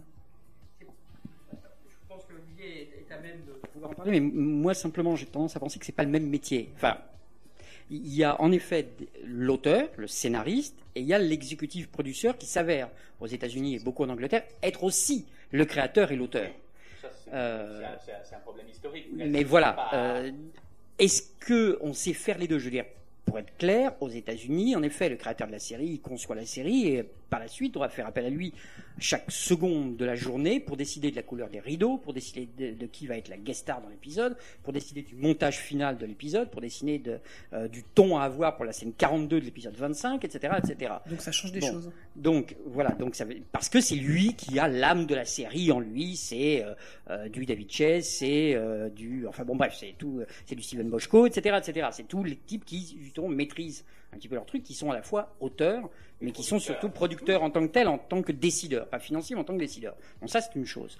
Euh, il existe aussi aux États-Unis, en Angleterre et je pense en France, plein de scénaristes qui n'ont pas les capacités ou qui ne veulent pas ou qui n'ont pas envie d'avoir ce type de responsabilité écrasante euh, et qui se disent voilà, moi j'écris et voilà quoi, et je fais partie d'un pool et, et puis voilà. La question peut-être à se poser en France, c'est est-ce qu'on a des, et ça, je ne veux pas répondre, je ne m'y connais pas assez dans ce domaine-là, est-ce qu'on a des scénaristes qui peuvent maîtriser la production d'une série dans le sens où c'est leur vision, leur truc. Là, c'est rouge et c'est pas jaune. Là, c'est blanc et c'est pas noir. Ça arrive euh, euh, ponctuellement, puisque Certains, comme la main blanche, la main blanche, le producteur exécutif, c'était l'auteur. Mm. Et, mais il est salarié chez moi. Donc tout ce qu'on fait, on le fait comme ça. Donc on a un tandem, donc on, on imagine et on produit. Donc on n'a pas le, il n'y a pas de déperdition. Mais c'est un choix de euh, professionnel, je veux dire. Je, voilà, c'est pas. Olivier, je crois que il y a un moment, tu t'es essayé de te, renseigner justement là-dessus. Comment ça, comment fonctionnait le système américain? Ah, oui, j'essaie de me renseigner parce que ça, par curiosité, je voulais savoir comment ça se passait là-bas, mais pas seulement pour cette histoire de, showrunner. Je voulais savoir comment, comment les, les, auteurs américains travaillaient sur des choses très très précises, ponctuelles, euh, dont on a beaucoup de mal à trouver euh, l'information comme ça. Euh, genre à quelle heure ils se lèvent, combien d'heures ils travaillent par jour, combien ils sont payés, enfin ce genre de choses. Hein, c'est rien oui. Non, sur, le, sur la question de, du showrunner. Est-ce que toi, tu es un showrunner par exemple? Est-ce que tu as ah, l'impression d'avoir des non, prérogatives Non, je suis pas showrunner parce que parce que je travaille pour une maison de production pour un producteur qui est Claude Shelley. Ce qui est ce qui est la chance assez grande, je crois, que, que j'ai dans ce cas présent, c'est que euh, j'ai travaillé pendant 8 ans avec Claude comme directeur littéraire dans des bureaux. Euh, on se parlait tous les jours, euh, matin, midi, soir. Enfin voilà, donc on se connaît par cœur. Donc quand on arrive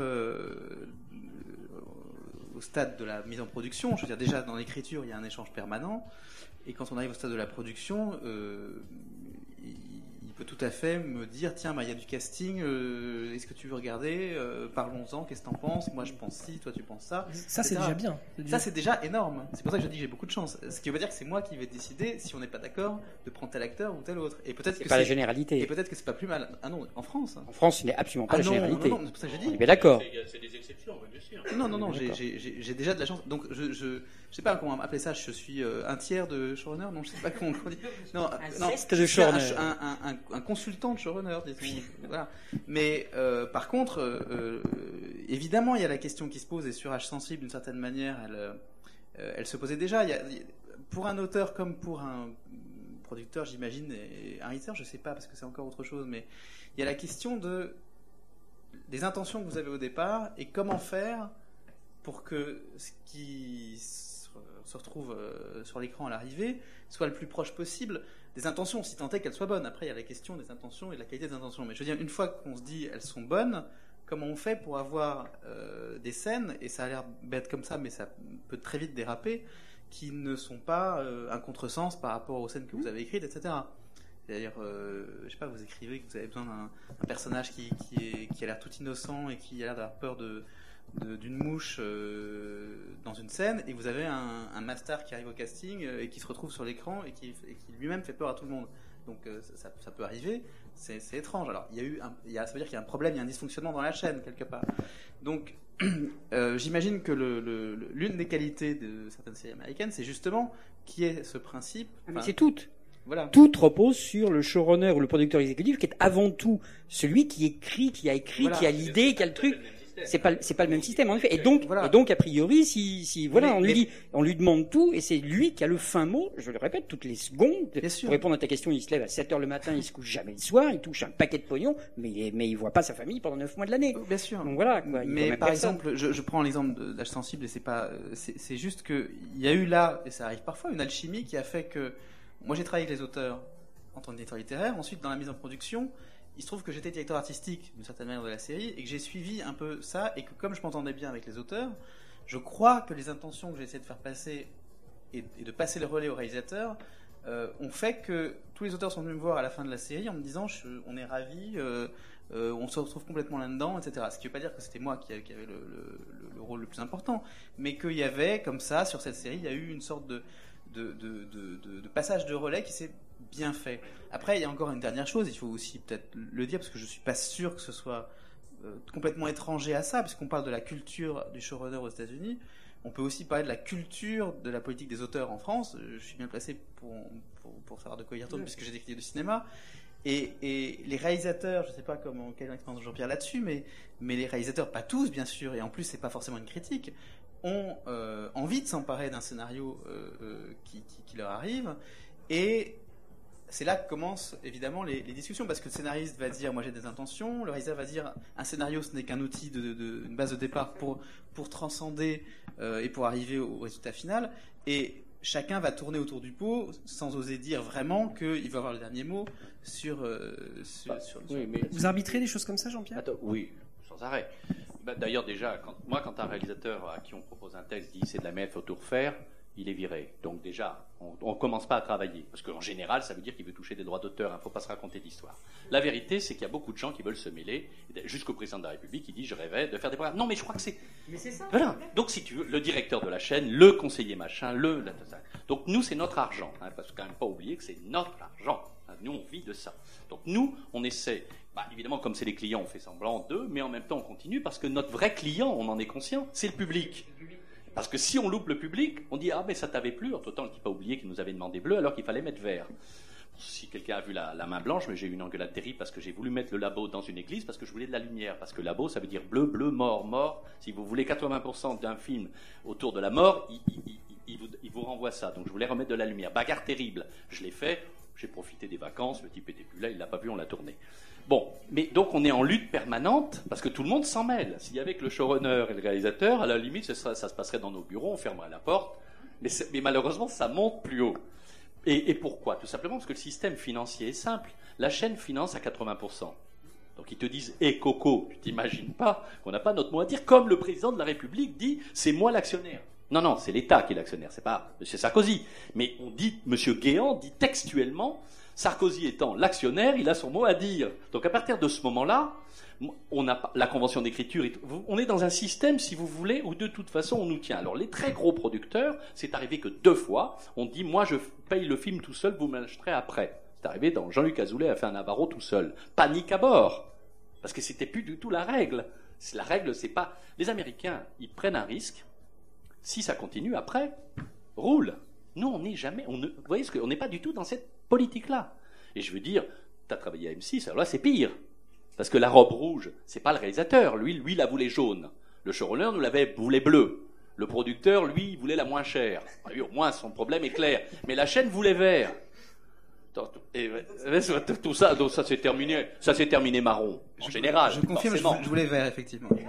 Ça se termine marron, forcément, après, après, après toutes ces interventions. Donc, encore une fois, nous ne sommes pas du tout dans le même système de financement. Donc, faut, faut aussi Ah, rajouter. Pas, pas du tout. Non. Simplement, aux États-Unis, les chaînes payent 80% du budget ou 75% du budget d'une série. C'est après les grosses sociétés de production qui les produisent, la Warner, la Columbia, etc., qui payent le reste, qui empochent le gros lot si la série est un succès vendue à travers le monde, et qui y sont de leur poche si la série n'est pas vendue à travers le monde et se ramassent la gueule au bout de neuf épisodes. Donc, quelque part, on n'est pas trop loin. Enfin, les chaînes aussi, mais la différence, c'est qu'il y a depuis 50 ans aux États-Unis, tout comme en Angleterre, on en revient à ça. hein, Je suis navré, un respect de l'auteur en disant oh, putain, c'est lui qui a l'idée, c'est lui qui sait, on ne le touche pas. Jusqu'au jour où l'audience tombe, et là c'est Coco, tu viens dans le bureau et tu nous expliques ce que tu veux faire. Non, mais vous comprenez, l'île en fait, c'est un truc. Non, non, tu nous le dis. non, mais les, gens ils ont des super pouvoirs et tout, machin. Non, non, non, attends. T'as passé une saison à faire que de la merde, là maintenant tu nous dis ce que tu veux faire. Non, mais alors vous comprenez, là on va faire des vilains et tout machin. D'accord, vous voyez ce que je veux dire. Bon, Euh, mais sinon, on lui fout une paix presque royale, Jusqu'à presque. Jusqu'à l'échec. Tout à fait. Ou là, on le remplace vite, on en met un autre à la place, etc. Mais généralement, c'est on ne touche pas. On sait que de toute façon, il est submergé. Euh, on, on regarde l'épisode final, on fait les remarques, on met ça non et tout, mais euh, voilà, on le laisse bosser, quoi. Enfin, bon. En tout cas, on a un respect pour son boulot. C'est pour ça que tout le monde sait qui est David Chase, tout le public sait qui est Joss Whedon. Ce sont des, des- exactement, c'est des gens qui sont connus, comme Non, mais euh, qui a été un, gr- ouais. qui est un très grand producteur, ben, vous serez incapable de citer un nom. Absolument, non, mais soyons très clairs, dans la presse, de toute façon, télé, on voit série et on voit le nom de qui? Du réalisateur. Oui, d'ailleurs, moi, ma famille ne croit absolument pas que je travaille à la télé, parce qu'ils n'ont jamais vu mon nom nulle part. non, mais Non, et- j'espère que Autre France Culture. plus, on parle jamais d'un d'un épisode. On parle. Ah oui, le réalisateur dit j'ai réalisé un film. Il va jamais oser dire j'ai fait un téléfilm. C'est euh, honteux. C'est un film. La terminologie est importante parce que ça dénote bien l'esprit dans lequel c'est fait. C'est un film. C'est Oui. vachement important. Il y a eu des débats simplement. Je suis navré là, je suis un peu passionné par le sujet parce que euh, participer à une rencontre, c'était il y a encore, c'était la deuxième fois, on va pas la citer, mais c'est pas grave, dans lequel moi je suis plutôt positif, j'ai plutôt envie, comme vous, je dis voilà, de toute façon ça va progresser, ça va avancer. Les Américains foutent des coups de pied au cul à tout le monde, donc par voie de circonstance, tout le monde va se remuer, etc. Et j'ai assisté quand même à des rencontres entre scénaristes et tout, dans lesquelles les mecs sont toujours en train de se battre pour savoir qui est le dominant, c'est le réalisateur ou le scénariste pendant deux heures. Flûte D'ailleurs, il y, a une- secours il y a une note qui est Sortez- passée. Il y a urgence, quoi, sortez-en. Il y a une note qui est passée pour savoir ce qui serait inscrit. Donc, euh, normalement, c'est marqué un film réalisé par, et les autres voulaient un film de. Ça fait l'objet de débats absolument sans Ouais, fin. oui, Nous, personnellement, on s'en foutait royalement. Mais effectivement, l'urgence n'est pas là. hein. L'urgence, c'est de faire le film. euh, bon, je- Olivier Cohn, euh, on parlait de d'M6, mais euh, à Canal+, quand vous travaillez sur Reporter, comment comment on travaille là? Il y a, il y a une le, avec le diffuseur, avec le producteur, avec. Oui, enfin, quand j'étais à M6, c'était c'était du côté du diffuseur. hein. Oui, Je- oui. je- Mais là après, quand vous êtes euh, Euh, Vu qu'on parle des- non, des mais je, je vais vraiment pas être original. Je suis sûr que tout le monde a déjà entendu euh, dire ça. euh, ça se, pa- enfin, si c'est la question, ça se passe assez simplement avec Canal, c'est-à-dire. euh, on est d'accord sur le sur le, le, le concept de la série. euh, on leur propose des, des étapes habituelles, euh, une bible, synopsis. euh, on vient pas sans cesse vous. euh, non, pas sans cesse, mais alors il y, a- il y a des moments où il y a des où il y a des divergences de vues un petit peu. Il y a des moments où il y a voilà euh, une deuxième saison c'est plus compliqué qu'une première parce qu'il y a eu la diffusion d'une première saison et que tout le monde interprète les chiffres d'une manière, c'est le verre d'eau à moitié plein, à moitié vide. Donc il y a ceux qui voient le verre d'eau à moitié plein, ceux qui le voient à moitié vide. Et pourquoi il est à moitié plein et pourquoi il est à moitié personne n'est d'accord. Donc du coup il y a évidemment des, des- des demandes un peu différentes. On vous demande de- d'infléchir un peu les choses de tel, de tel côté plutôt que de tel. Bon, mais ça, ça fait partie des discussions euh, classiques, je dirais. Et, et- et avec Canal, euh, il y a une, voilà, enfin, je sais pas, c'est pas toujours le cas. euh, Il y a une compréhension, j'ai l'impression réciproque. De toute façon, il faut quand même le dire, c'est mieux quand ça marche. Ça, non, mais c'est non, non, Tout absolument. le monde est détendu. Non, non, non, mais parce qu'en ce moment, ça ne marche pas du tout. Donc personne n'est détendu, c'est la cité de la peur. Alors dans la cité de la peur, non, je signale pour ceux qui bossent, c'est plus compliqué. Parce que tout le monde a peur de tout. Et donc c'est effectivement plus compliqué. Il y, a, il y a eu quelques années, c'était plus cool.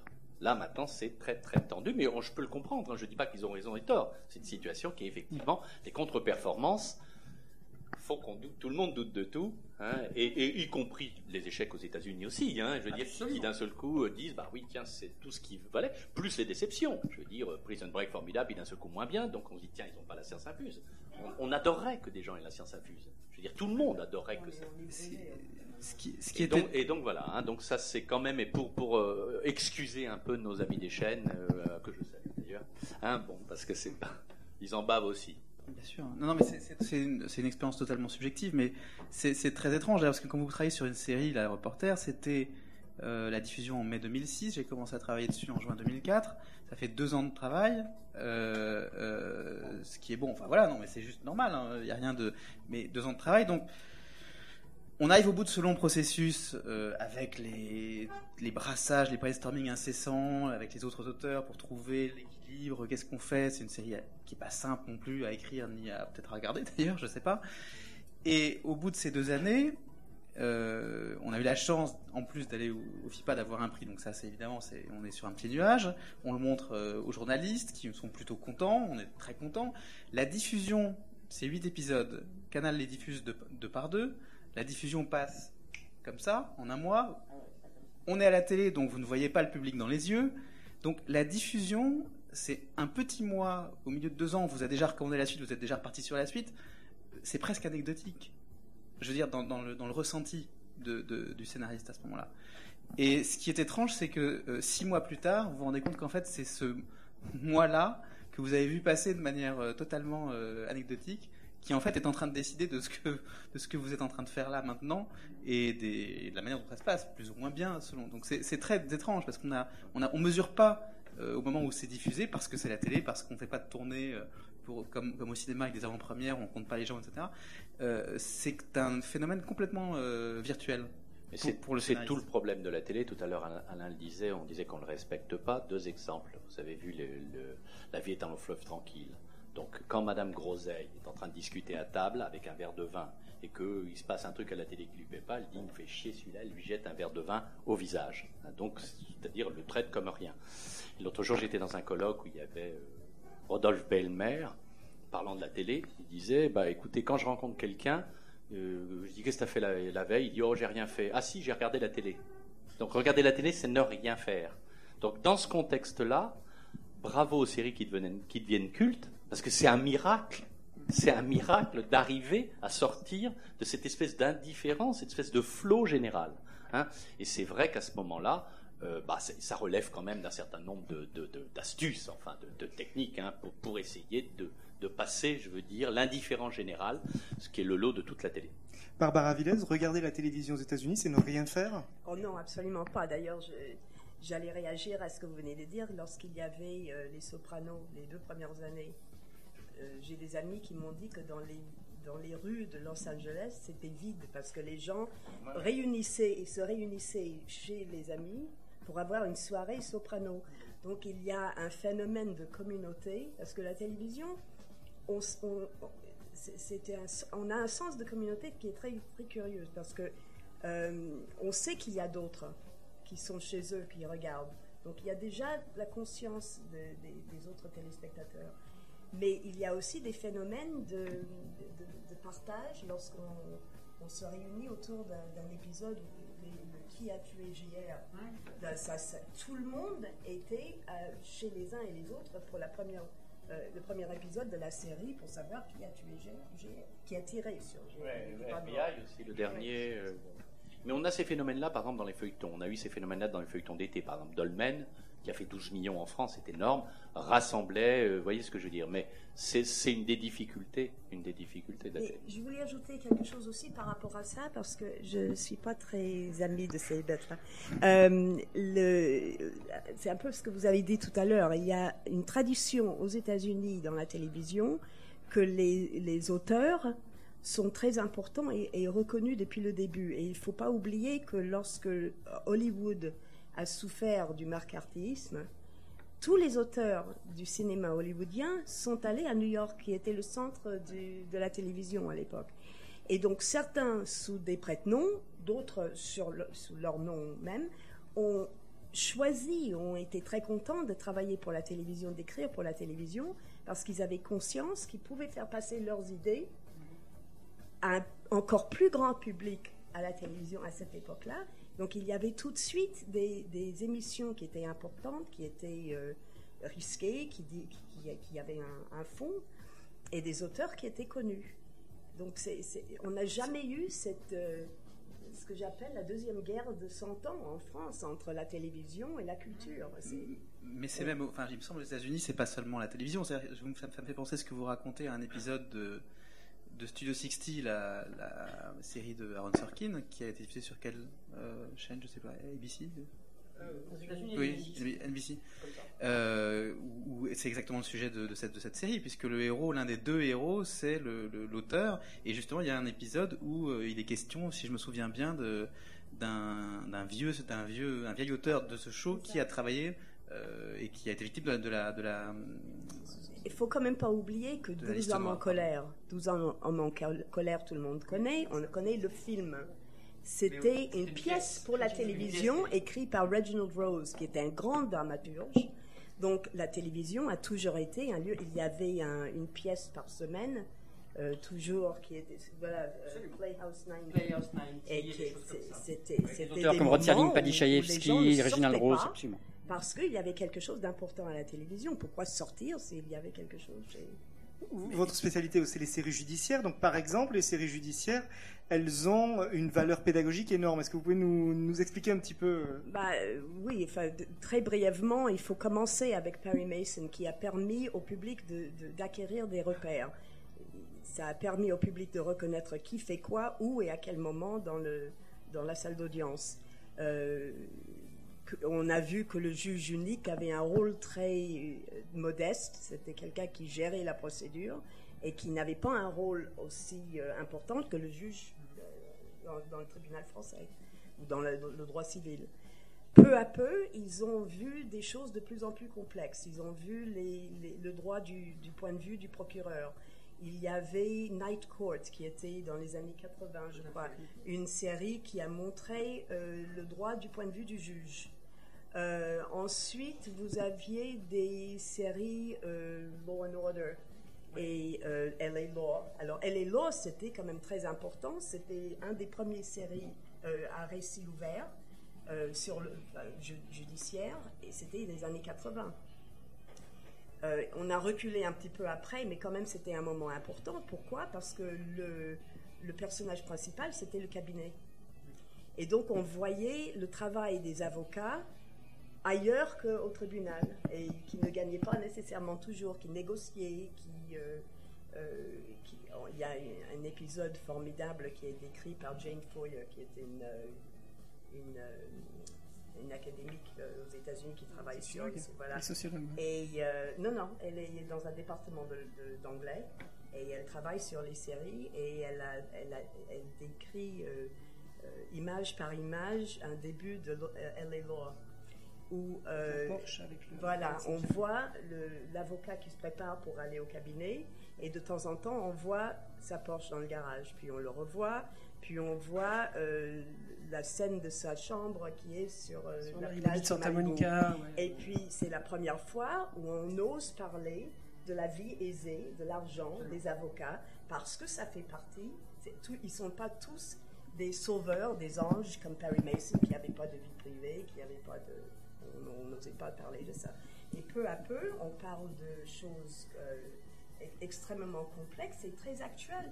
Dans, le, dans la série euh, qui est en France, Tribunal Central, qui est une série de Sidney Lumet, qui est un, un, enfin, que tout le monde connaît, qui a un, un grand passé avec les, les thèmes judiciaires. Hein. Il, a, il, a, fait beaucoup de films euh, là-dessus. Voilà. Euh, il a fait, le, oui, il a fait le, le film et il a fait euh, le verdict de droit que tout le monde étudie quand on fait droit et cinéma. Euh, le tribunal central, c'est le, c'est le tribunal de nuit, c'est les comparutions immédiates, un peu comme en France. Et euh, il y a un juge, un soir, il, il est très fatigué, il a vu cent, une, une, centaine d'affaires dans une même soirée, il essaie toujours de donner la chance aux jeunes il fait une grosse erreur et un, une jeune policière va être tuée dans la nuit. Et c'est à cause de lui. Et euh, pendant des semaines et des semaines, on a un débat sur la responsabilité des juges. Et c'est un débat actuel qui- qui implique tous les juges de l'Europe. hein. Et le public américain est en train de regarder ça. Je me suis posé la question de savoir ce que le public français a retenu de ça. Je n'ai pas encore fait l'étude, j'aimerais bien savoir. Je sais pas, j'ai pas de réponse à ça, sauf que le public français, même si on, même si c'est pas du tout le même système judiciaire, il va se retrouver dans les idées et dans les thèmes qui sont évoqués. C'est pas obligatoirement le système judiciaire qui est important, c'est plus dans les cas qui sont traités, les cas humains.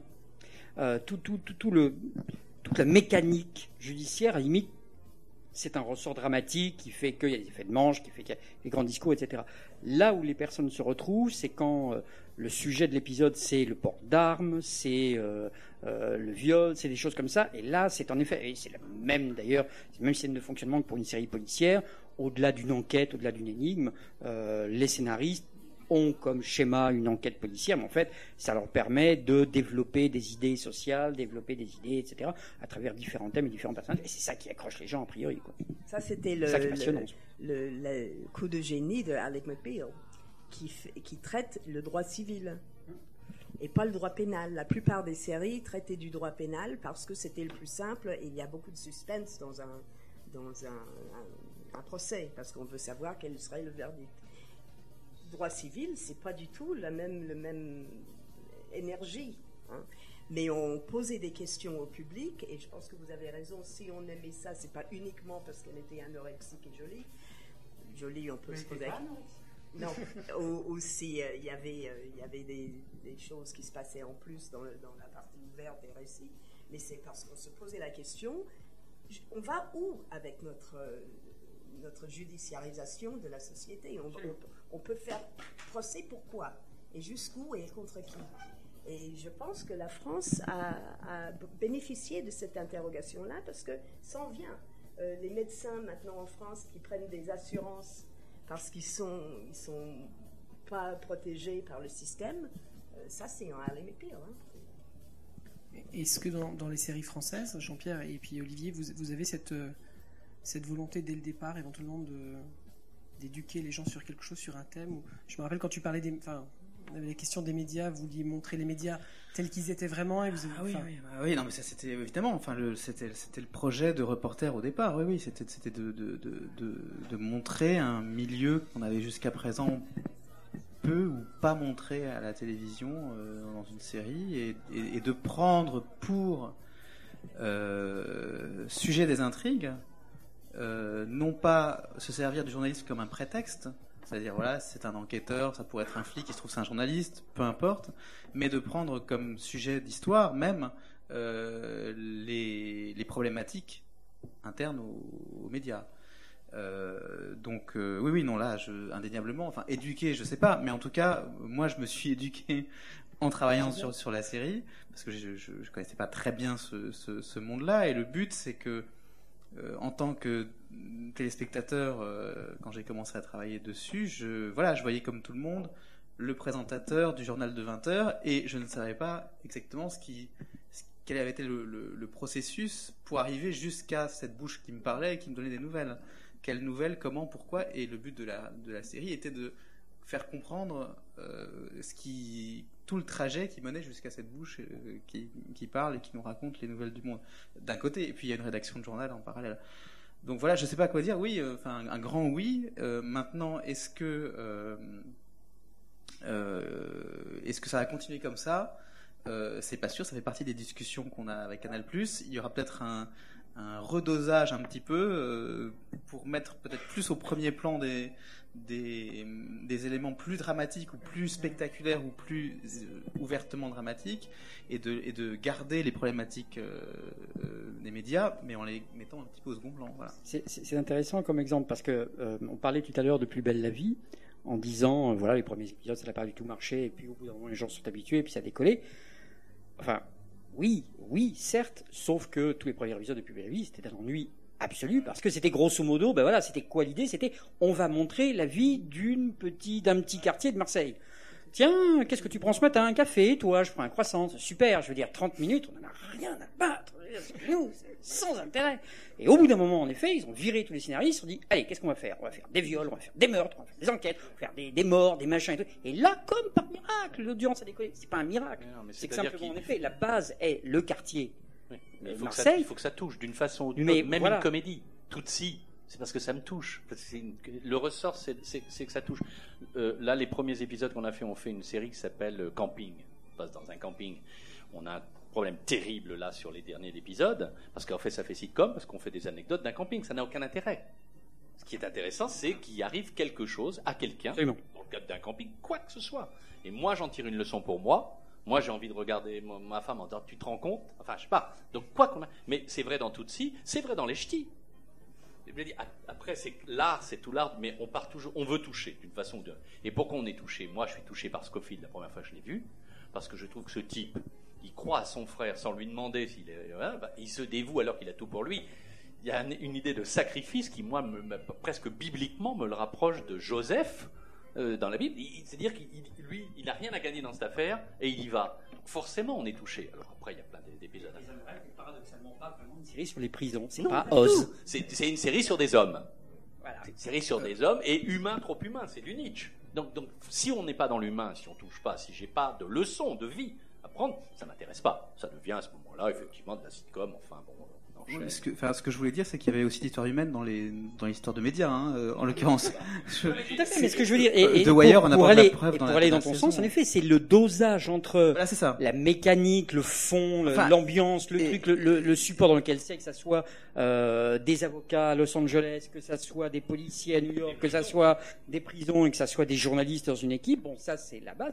Alors, il faut un équilibre entre ce truc-là et entre des histoires humaines qui vont toucher les gens. Parce que Pour- si t'as pas pour que d'histoire ça humaine de marche. truc, pour, que ça marche. pour que ça pas marche. forcément ce qui fait la qualité, puisqu'on a cette série, moi, qui me tient beaucoup à cœur, qui est The Wire, où on a évidemment, enfin, à mon sens, ça crève les yeux, une des meilleures séries euh, de, de- depuis, enfin voilà, et puis qui est, alors avec des personnages formidables. hein, moi, ça me touche énormément, ça me touche euh, de manière émotionnelle. Mais effectivement, il semblerait qu'on soit pas si nombreux que ça. En tout cas, quand je vois les chiffres d'audience aux États-Unis, ça me, ça me fait euh, vaciller. C'est-à-dire que c'est, c'est- c'est- c'est 800 000 personnes. C'est-à-dire que c'est à rien. peine plus que Reporter, ce qui me C'est paraît, rien. Mais si, c'est, c'est- ça a le mérite- c'est bien, ça le mérite d'exister. Et c'est une série remarquable, on est d'accord. Génial. Est-ce que c'est ça? Oui, j'ai pas tout suivi, je dois avouer. Mais- Alors, on, on est, voilà, ça The Wire, je me dois avouer. Mais l'adéquation, c'est une chose étonnante, puisqu'on peut donner l'anecdote maintenant. Euh, Prison Break donc, a été diffusé en France euh, à 20h30 sur M6. Grâce à un, à un incident technique, puisqu'il devait normalement faire L'amour était dans le prêt, qui n'était pas prêt. Donc les gars affolés, plus rien à mettre, et ils mettent Prison Break. Pourquoi ils ne voulaient pas le mettre à 20h30 Parce que ça a tous les critères pour ne pas marcher à 20h30 auprès d'un public féminin, parce qu'il n'y a que des hommes, il n'y a pas de femmes, enfin, ça a tous les critères. Sauf le critère de la générosité, qui est peut-être féminine aussi. Il y a peut-être des femmes sont généreuses, finalement. Donc ça a battu tous les critères. hein. Donc ça a battu tous les critères. Moi, je trouve que c'est une série remarquable. Je dis pas que j'aurais eu l'idée de la passer à 20h30, hein, mais je veux dire, il y avait tous les critères pour pas la passer, elle est passée. Et donc, elle ne s'appuie pas sur la, apparemment sur la féminité, ni sur les prisons, ni quoi que ce parce qu'elle elle parle d'autre chose avec intelligence. C'est ça que je... Le, le mot de la fin, peut-être Barbara. Oui, non, je voulais juste dire que euh, je voudrais éclaircir un point. Je ne pense pas que les scénaristes euh, ont l'intention d'éduquer qui que ce soit. C'est pas leur rôle, c'est pas votre rôle. Le public s'éduque. Et c'est ça qui est la force de la télévision, c'est que c'est un, out- un outil où on peut s'auto-former et qui est toute éducation. De toute façon, on s'auto-forme. hein. Si l'école marche bien, c'est parce qu'on apprend, on fait son travail. hein. Et c'est pas parce qu'on passe un savoir, savoir. Si on pouvait le faire, tout le monde l'aurait. Donc, les, les scénaristes, je crois que ce qu'ils font, c'est pas éduquer le public, mais ils les prennent au sérieux. Donc, ils posent des questions, ils posent des questions extrêmement importantes et très sérieusement. Et là, le public a le droit de réfléchir et, et la possibilité de réfléchir. Pourquoi est-ce que tout le monde a regardé les, des séries de, séries policières sur la criminalité pendant tellement longtemps On voudrait le fuir. Mais je pense sérieusement que c'est parce qu'on a on a besoin d'intégrer cette, euh, cette criminalité avec laquelle on vit et de savoir passer outre et de, de- savoir le prendre comme euh, un, un- fait de nos vies. C'est une de- de- des raisons, à mon avis, qu'on aime Lost. C'est pas uniquement parce qu'on joue avec le public, c'est parce qu'on apprend à vivre avec la catastrophe. Et, la série est construite de façon à, exactement de la même manière. Il y a un parallèle avec la découverte de la catastrophe. On croit qu'on a maîtrisé la situation et on apprend que non, pas du tout. Et puis il y a encore autre chose. Donc on va de rebondissement en rebondissement et on apprend finalement à vivre avec. On, on vit avec le terrorisme, euh, on vit avec les tsunamis. Qui va nous apprendre à Merci. euh, on va conclure. mais Les questions, bien, bien- bien évidemment, maintenant sont, sont ouvertes à, à- à nos invités. Donc euh, voilà, la, la parole est, est à vous.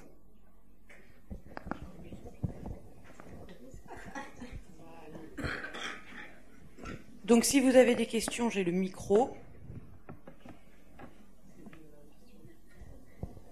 Bonsoir. Alors c'est plus une remarque qu'une question. C'est par rapport à, ce que vous disiez, Monsieur Ducero, euh, sur euh, bah, le, mur qui, euh, qui s'est écroulé, qu'on rénove une fois qu'il s'est écroulé chez TF1 et, autres, et sur le, les changements que, ça va apporter. C'est juste, je me pose la question si ça, ça va marcher si on garde les quotas de fiction française. Oui, c'est pas du tout. Ah oui, oui, il n'y a aucun problème. C'est d'ailleurs notre chance. Non, mais euh, enfin, moi j'ai cru entendre que euh, voilà, les quotas de fiction française sont, sont un peu sur la sellette. Non, Non. non, je pense pas. Non, franchement, enfin, pour deux raisons. Euh, D'abord parce que euh, la fiction française marche mieux que la fiction étrangère. Il y a des moments où la fiction étrangère marche mieux, mais globalement, globalement, de toute façon, si vous voulez, une chaîne de télévision, c'est une entreprise, elle a intérêt à pouvoir s'auto-nourrir. Je veux dire, sinon, elle dépend du marché. Et il y aura un jour Orange qui achètera les séries. Ils viennent de perdre le foot. Donc, si vous voulez, ils doivent absolument créer euh, personnellement leurs produits. Donc, de toute façon, ils le feront d'une façon ou d'une autre. Euh, Ils peuvent dire le contraire, mais mécaniquement, ils sont obligés. Bien au-delà de- des chiffres des quotas, tout simplement parce que les fictions françaises marchent, enfin marchaient jusqu'à l'année dernière. Oui, et elles, et elles vont remarcher. Et encore une fois, demain, euh, rien n'empêche Orange d'acheter, rien n'empêche Orange d'acheter Dr House. Non mais puis un jour là, donc vous pouvez pas dépendre. Et vous avez vu que progressivement les chaînes ont baissé aussi leur consommation de cinéma parce que le cinéma c'est sur le marché extérieur. Vous devez l'acheter, donc vous avez forcément un concurrent. La bagarre sur le foot le montre. hein. Donc je n'ai pas d'inquiétude quant à la quantité. Bon, après on peut se poser la question de notre capacité à relever ce mur. hein. C'est une question qui est ouverte à tout le monde d'ailleurs. J'espère qu'il y a plein de gens dans la salle qui ont envie de s'y mettre. hein, mais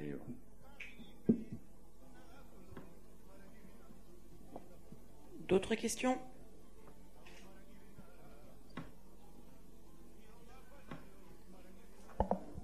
Oui, bonsoir. Euh, une question euh, générale. Moi, je me posais la question quel est l'avenir euh, de la diffusion des séries américaines sur les chaînes publiques ou, ou privées hertziennes?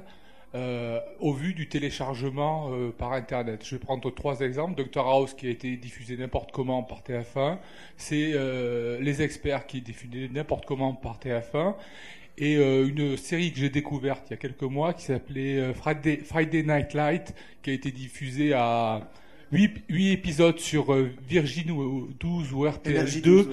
voilà, et qui s'est arrêtée. Et ben moi pour les pour les voir, et ben je les télécharge. Donc voilà. Bien.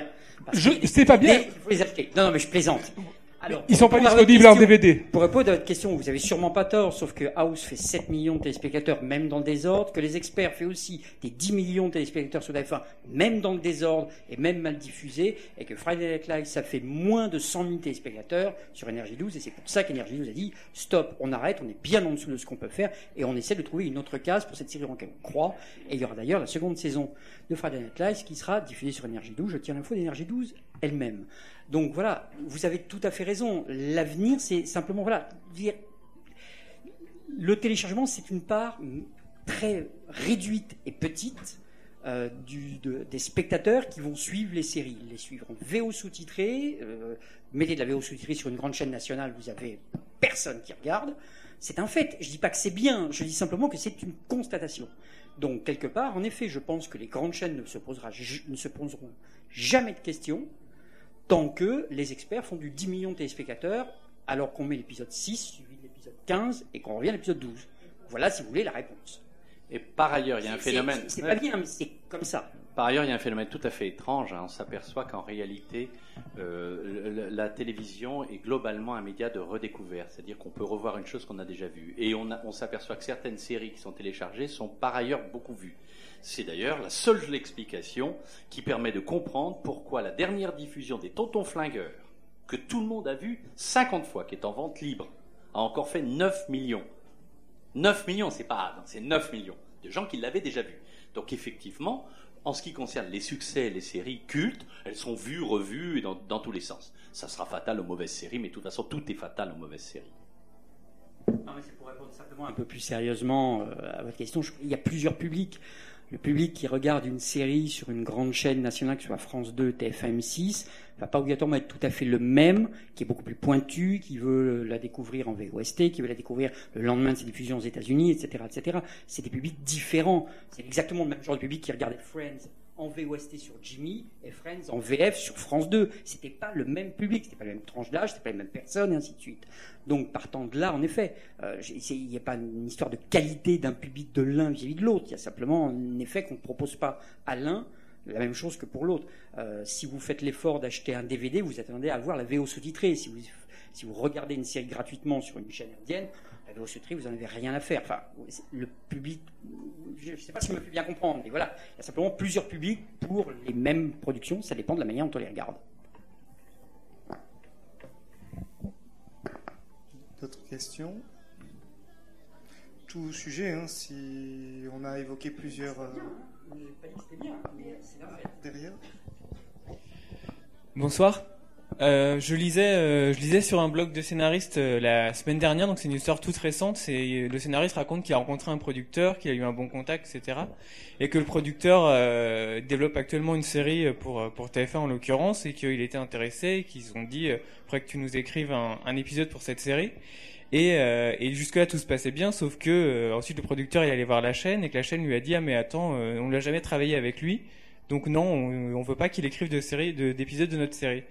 Donc euh, je voulais savoir est-ce que est-ce que vous pensez que cette situation me semble être assez euh, assez courante quand même.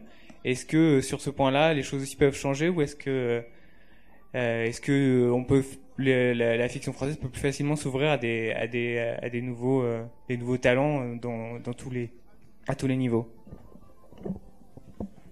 Oui, si vous voulez, ça dépend de la taille du producteur. Je veux dire, moi, encore une fois, je parle de la dernière série, il n'avait jamais rien écrit. Donc, sa première série, fait quatre épisodes. Donc après, c'est la force de conviction des uns et des autres. Ça, je peux pas vous répondre. Ça dépend le poids du producteur. Peut-être qu'ils l'ont dit ça parce qu'ils n'ont pas confiance dans le producteur. Je veux dire, en fait, tout est possible. Tout est possible à condition que vous soyez habité par la volonté de faire. De toute façon, il faut pas se faire d'illusions. Un producteur, il essaiera de vendre un, frigo à un esquimau qui en a déjà deux. De toute façon, la, tâche est difficile. Alors après, les difficultés sont, voilà, c'est tout. Donc ça, je peux pas vous répondre. Dans le cas présent, je n'ai pas le dossier.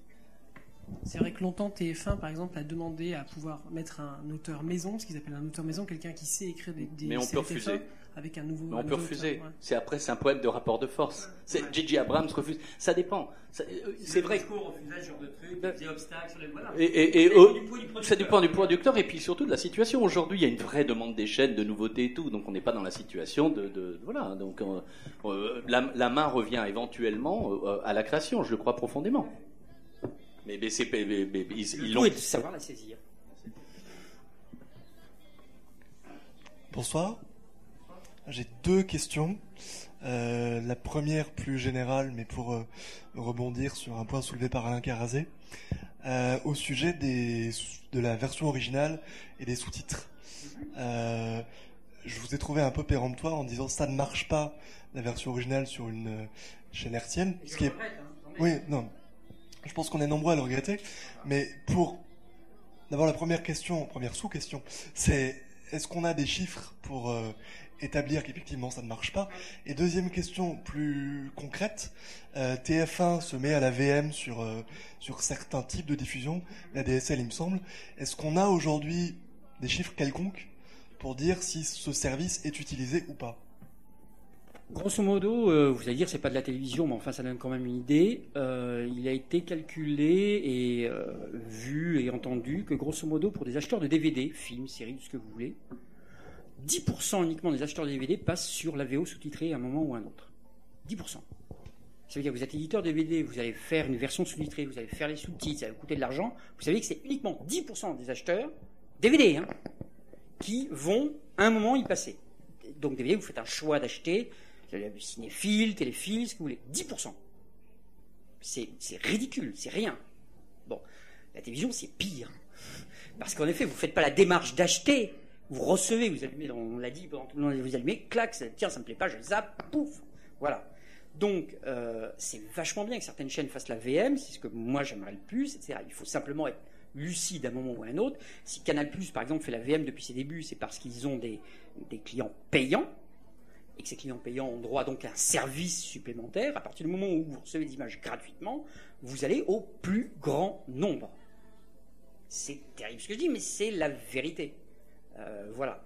Donc, euh, il y a eu un débat il y a quelques mois euh, sur une proposition de, enfin, une idée, une vague des lois qui serait que les séries américaines devaient, en France, sans rire, hein, être diffusées uniquement en VO, même pas sous-titrées, mais en VO. J'ai dit sans rire, uniquement en VO. Voilà, c'était une proposition très sérieuse qui avait été faite et dans une... même c'était avant, c'était avant. Ah ben vous voyez, vous êtes, hein, pas bien, hein, c'était avant.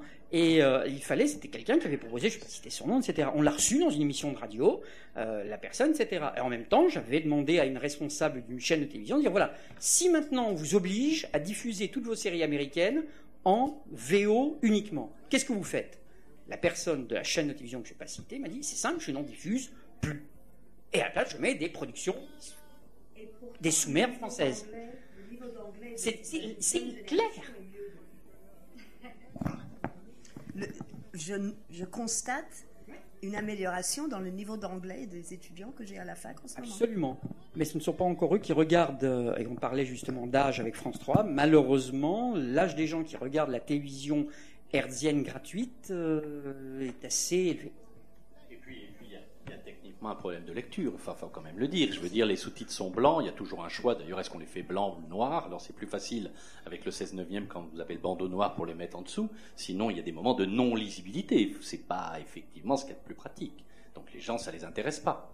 Et puis, il y a un problème de vitesse. Vous savez que les gens lisent pas forcément la vitesse où ça passe. Hein. Donc, il y a un problème de lecture on dit, on le regrette. Hein. Simplement, voilà, c'est, ce sont malheureusement des faits. Quoi. Moi, j'étais effaré, cette histoire de 10% sur les DVD. J'ai dit, ah non, tu rigoles. Non, non, non, authentique. Bon, à partir de là, qu'est-ce que vous voulez Partir en bagarre, quoi? Dire, au secours.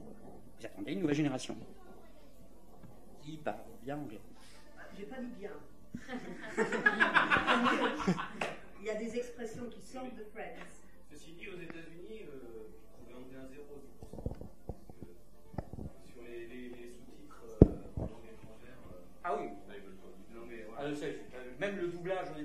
hors de question. Même un doublage canadien. Aux États-Unis, je peux vous dire qu'un film. Non, non, micro. Ayant habité aux États-Unis, un film, euh, je veux dire, c'est pas possible. On est quatre dans, dans une salle de, de 500 places, quoi. Voilà. Mais il n'y a pas que les États-Unis. surprenante qu'Alain peut, à laquelle peut, Alain peut être répondre, c'est à propos de, de Heroes. Parce que quand il parlait en japonais, alors déjà aux États-Unis, ça a été, une grosse discussion. C'est quand Tim Krieg a dit voilà, oui, tout à fait, voilà, moi je veux qu'il y ait des sous-titres japonais quand mon personnage parle japonais. Donc imaginez NBC comme ça, quoi. Et puis c'est passé parce que Heroes a fait un carton des les deux, trois premiers épisodes, série événement, et puis parce que, il faut dire clairement, NBC est dans un état de déliquescence un peu proche de TF1 actuellement, et que donc quelque part ils ont un succès, donc ils s'y raccrochent, tiens, ça marche un peu, on va le garder. Bon, euh, c'est clair je peux vous dire, parce que je l'ai vécu, que sur TF1, ils se sont aussi posé largement la question. C'est évidemment une question importante. Je veux dire, attendez, c'est-à-dire, vous, déjà, ils ont fait le choix de la mettre en prime time. ils le mettent bien exposé. Ils font une méga promo dessus. Euh, et c'est une série en plus dans laquelle il y a un type qui parle japonais et avec des sous-titres. Et c'est une histoire de super-héros dont les Français n'ont rien à foutre. C'est très clair, parce qu'ils n'ont pas, ils n'ont pas la culture comics, etc. Je veux dire, au secours, vous voyez, je veux dire, panique à bord, quoi. Bon, ils l'ont fait quand même, je dis, ok, faisons-le jusqu'au bout. Ils l'ont fait jusqu'au bout avec le résultat que l'on connaît. Quand Tim Kring est venu à, Paris il y, a, un an et demi, là, il expliquait que la question des, sous-titres japonais avait jamais été vraiment évoquée euh, avec les responsables du studio et que c'est passé euh, peu à peu. et qu'il n'y a pas eu de, il y a pas eu, ils, lui ont pas demandé clairement, il n'a pas dit oui ou non, ça s'est fait peu, à peu. Euh, Et euh, c'est très intéressant comme euh, il a vendu le truc un peu en contrebande et que l'idée est devenue géniale, mais c'était pas gagné. Deuxième question à Madame euh, Villez. Euh, je suis juriste moi-même, donc euh, euh, vous avez dit tout à l'heure, il me semble que le- la perception des séries judiciaires américaines était une chance pour la France, si je me souviens bien, Euh, une chance pour la France, euh, notamment vous voyez des, médecins prendre de plus grosses assurances et, ainsi de suite.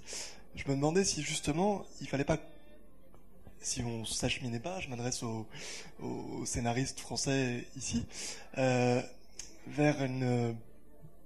Est-ce que est-ce que c'est pas un effet pervers et est-ce qu'il faut pas en France justement qu'on qu'on engage une éducation inverse, qui est de dire le système français est très différent du système américain et donc si vous êtes généraliste français, vous n'allez pas forcément vous prendre un procès à des millions d'euros et donc euh, voilà, est-ce qu'il n'y a pas une éducation à l'envers à faire?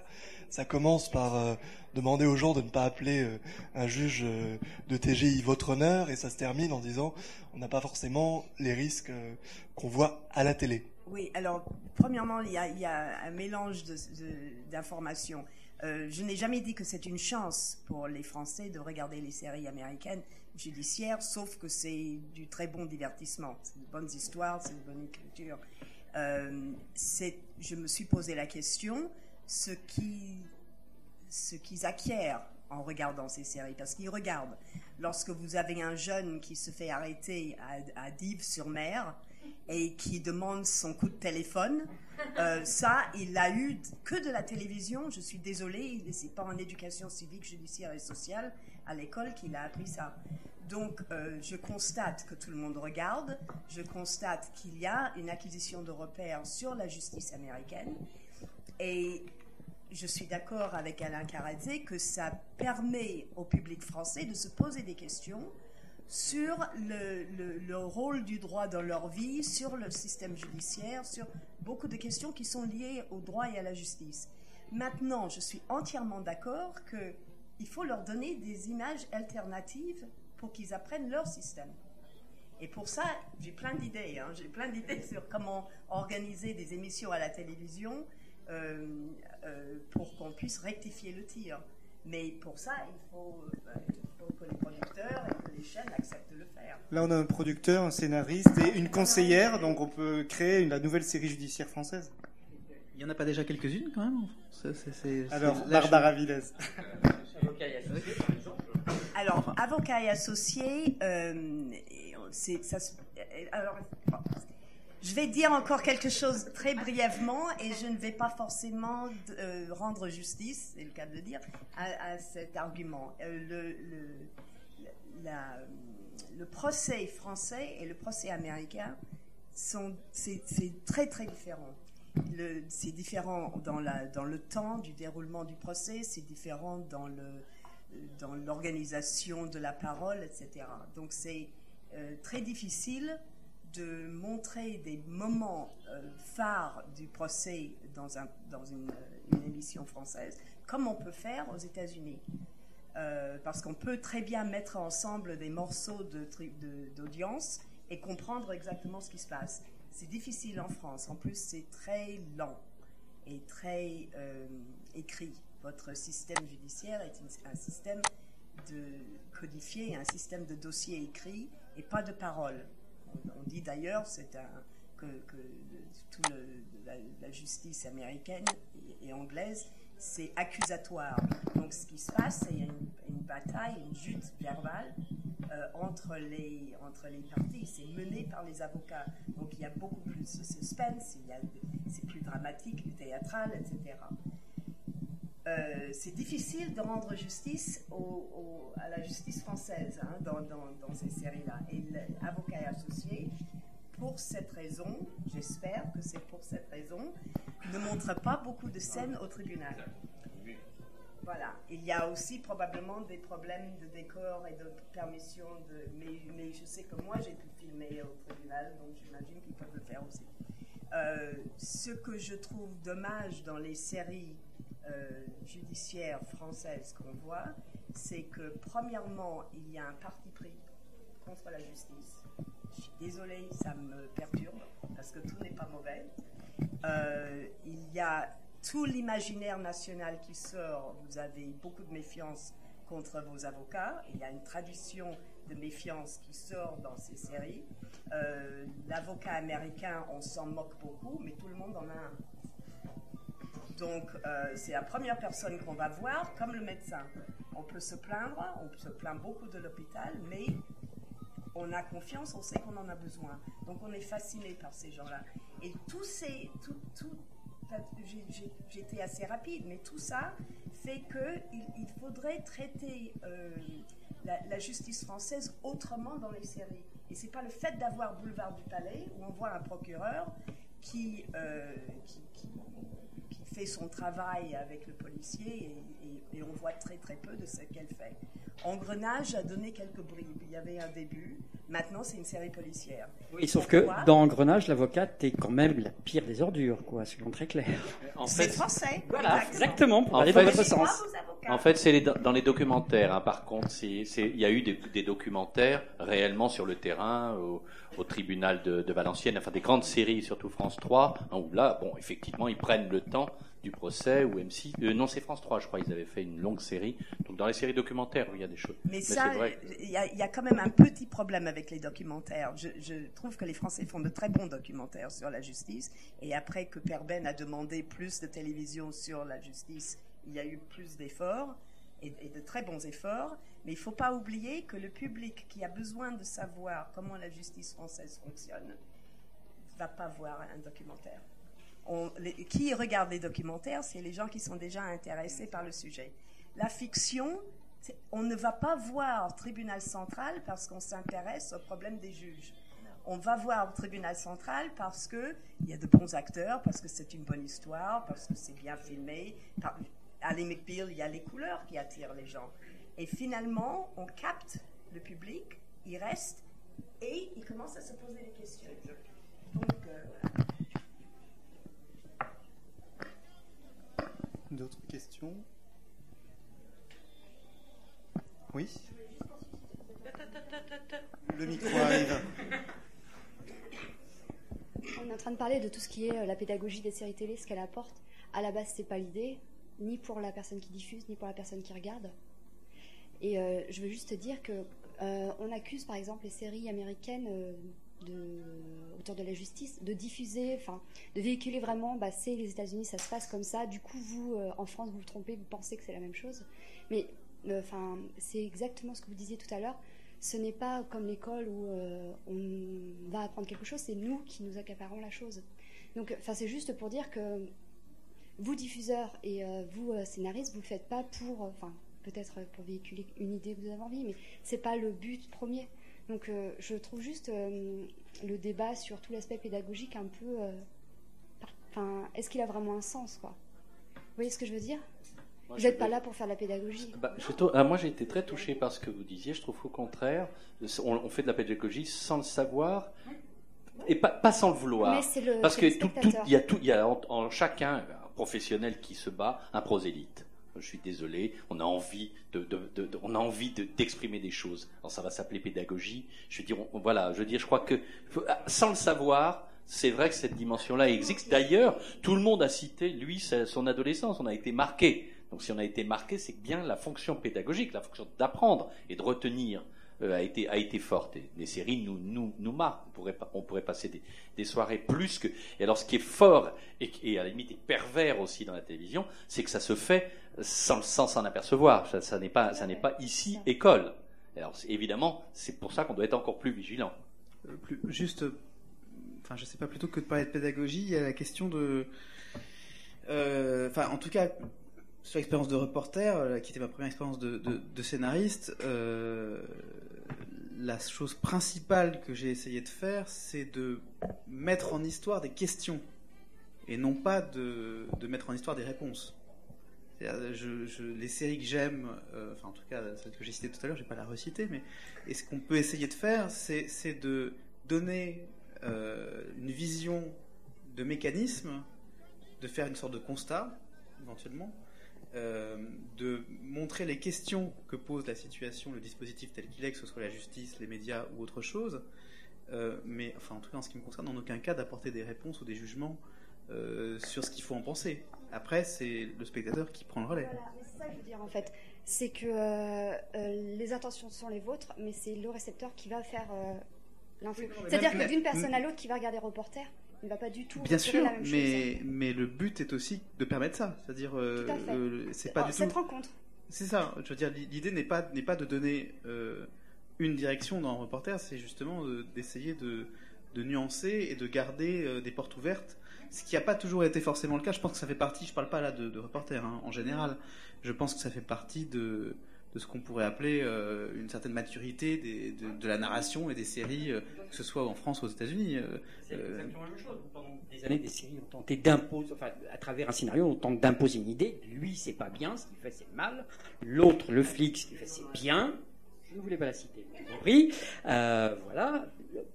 Petit à petit, il y a une espèce de maturité parce que le public a suivi.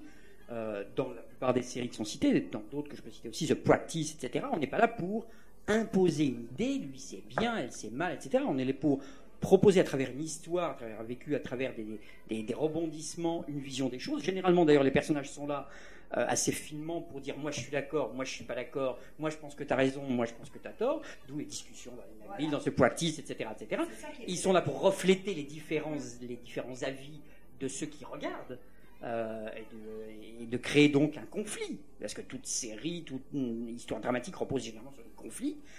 Et après, à la fin, c'est pas généralement machin raison, machin tort, c'est bah, finalement c'est un petit peu chacun et le spectateur se fait son opinion. Voilà. Et ça, en effet, il y a eu une évolution de ça tout à fait normale euh, face à une époque dans laquelle on ne se posait pas la question. Les rues de San Francisco, les flics sont les gentils, les méchants ils sont obligatoirement blacks, ils ils de la drogue, machin, voilà, ils sont méchants, point barre. Et on ne se pose pas la question. Cette époque-là est évidemment un peu révolue. Maintenant, on refait les rues de San Francisco à notre époque, tout le monde se fend la pêche, il n'y croit pas une seule seconde. Maintenant, c'est plutôt The Shield, si vous voyez ce que je veux dire. Et, et, et, euh, et c'est là aussi que, enfin bon, ça fait une autre discussion par rapport au cinéma, euh, Alain, c'est que c'est qu'à l'époque des Hauts de San Francisco, il y avait French Connection, euh, et qui disait plutôt l'inverse. Enfin voilà, donc euh, je pense qu'il y a eu une sorte de convergence et qu'aujourd'hui les séries ont, ont- ont le même degré d'exigence, de, de, de, de- je sais pas, de, comment appeler ça, enfin que, que le cinéma euh, a toujours et, a- et a, et a pu avoir. Oui, oui, mais, mais ça a mis un certain temps, Ça a effectivement. mis un certain temps et ça a évolué. Un producteur disait euh, qu'à une époque, à une période, les séries télé, c'était cheap aux États-Unis. Je pense c'était même cheap. Il fallait que ça soit efficace, il fallait que les gens reviennent. Donc, il fallait pas, on partit du principe qu'il fallait pas trop leur poser de questions, leur demander des trucs, il fallait que ça soit assez linéaire, etc. Alors que le cinéma, lui, de son côté, par contre, c'était quelque chose de plus, de plus rond, de plus complexe, de plus différent. Et puis, petit à petit, euh, c'est les séries qui sont devenues de plus en plus personnalisées, le cinéma qui est devenu de plus en plus blockbusterisé, si vous voyez ce que je veux dire. Euh, donc voilà, donc c'est passé dans l'autre sens. Et maintenant, c'est plus à la télévision que des idées plus complexes, des personnages plus fins peuvent passer. Mais évidemment, pour Juste, arriver à Sipowicz dans les NYPD Blue, il a fallu des années. Juste pour rebondir rebondir là- aussi ah, à cause de la de la de l'organisation de la télévision, on a plus de temps. On s'est rendu compte qu'on a beaucoup plus de temps, donc on peut développer des idées beaucoup plus euh, complexes et, et longues à, à expliquer. Oui, juste pour rebondir là-dessus, donc là vous parlez des séries américaines en l'occurrence. Euh, donc quand est-ce qu'on va vivre cette mutation réellement en France? Parce qu'on parle tous donc de ce changement à venir, euh, donc euh, de doser, de prendre des risques, etc. N'empêche qu'aujourd'hui, à l'heure actuelle, euh, que ce soit les producteurs, les chaînes de télévision, on reste quand même frileux. Donc après, euh, Pas d'accord avec vous Et c'est moi qui le dis. Vous voyez, bah, un petit peu quand même, parce que même s'il y a une volonté de la part des, des producteurs voilà, de créer des nouvelles choses, Non, comme vous l'avez très bien dit, maintenant, alors ça c'est ma vision des choses reflétée à travers plein de réunions, conférences euh, auxquelles j'ai pu assister plus ou moins engageantes, quelquefois plus ou moins bien, c'est que quelque part il n'y a pas le choix. Euh, L'année dernière, ce sont les séries américaines qui ont été pratiquement toutes aux 100 positions des euh, programmes les plus vus à la télévision française, et pas les séries françaises, il y en avait 12. Donc tout le monde se pose des questions depuis à peu près déjà 2-3 ans, parce que les séries américaines, on ne l'a pas abordé, avant elles étaient toujours aussi bonnes, mais maintenant elles sont en prime time, d'un seul coup. Je veux euh, bon. C'est la seule différence, c'est qu'on parlait tout à l'heure de chaîne leader. Une chaîne leader décide de mettre des séries américaines fortes en prime time, et d'un seul coup, toutes les séries françaises qui ronronnaient, qui étaient sur un truc, ça marche, pourquoi changer, se prennent un méga coup de vieux d'un seul coup. Les séries américaines sont devenues bonnes. Simplement, d'un seul coup, on les a mieux exposées. C'est ça la différence. Donc maintenant, en effet, c'est le champ contour. C'est quelque part, comme vous l'avez très bien dit, c'est voilà, il faut que ça change parce que sinon, il va y avoir que Mais des voilà, il y a- y cette volonté de changer. C'est en train. Et si vous euh, regardez un peu les programmes, il y a de plus en plus de choses. Ah bah oui, c'est long parce que justement, ben, long. Olivier l'a dit, lui, il a Oui. deux ans pour faire un reporter, vous Exactement, peu de gens. Donc voilà, euh, si vous regardez bien Ouais. vos programmes, de plus en plus, vous avez un petit, une petite série sur France 3, euh, c'était Les Oubliés, euh, un truc comme ça, par hasard. Ah, tiens, c'est différent des autres. Vous avez d'un seul coup sur France 2 un truc qui s'appelle Sur le fil. Ah bah tiens, Ou fais pas différent fais pas de- ça. Euh, bon, par exemple, ce jeu moins Enfin bon, c'était une tentative. Oui, petit à petit, il y a des tentatives qui marchent, qui marchent pas, mais de plus en plus. Euh, un David Noland qui aurait été inconcevable il y a encore dix ans. Donc voilà. Donc alors en effet, c'est pas grand chose face à l'amoncellement et la quantité incroyable de séries américaines de qualité ou même britanniques.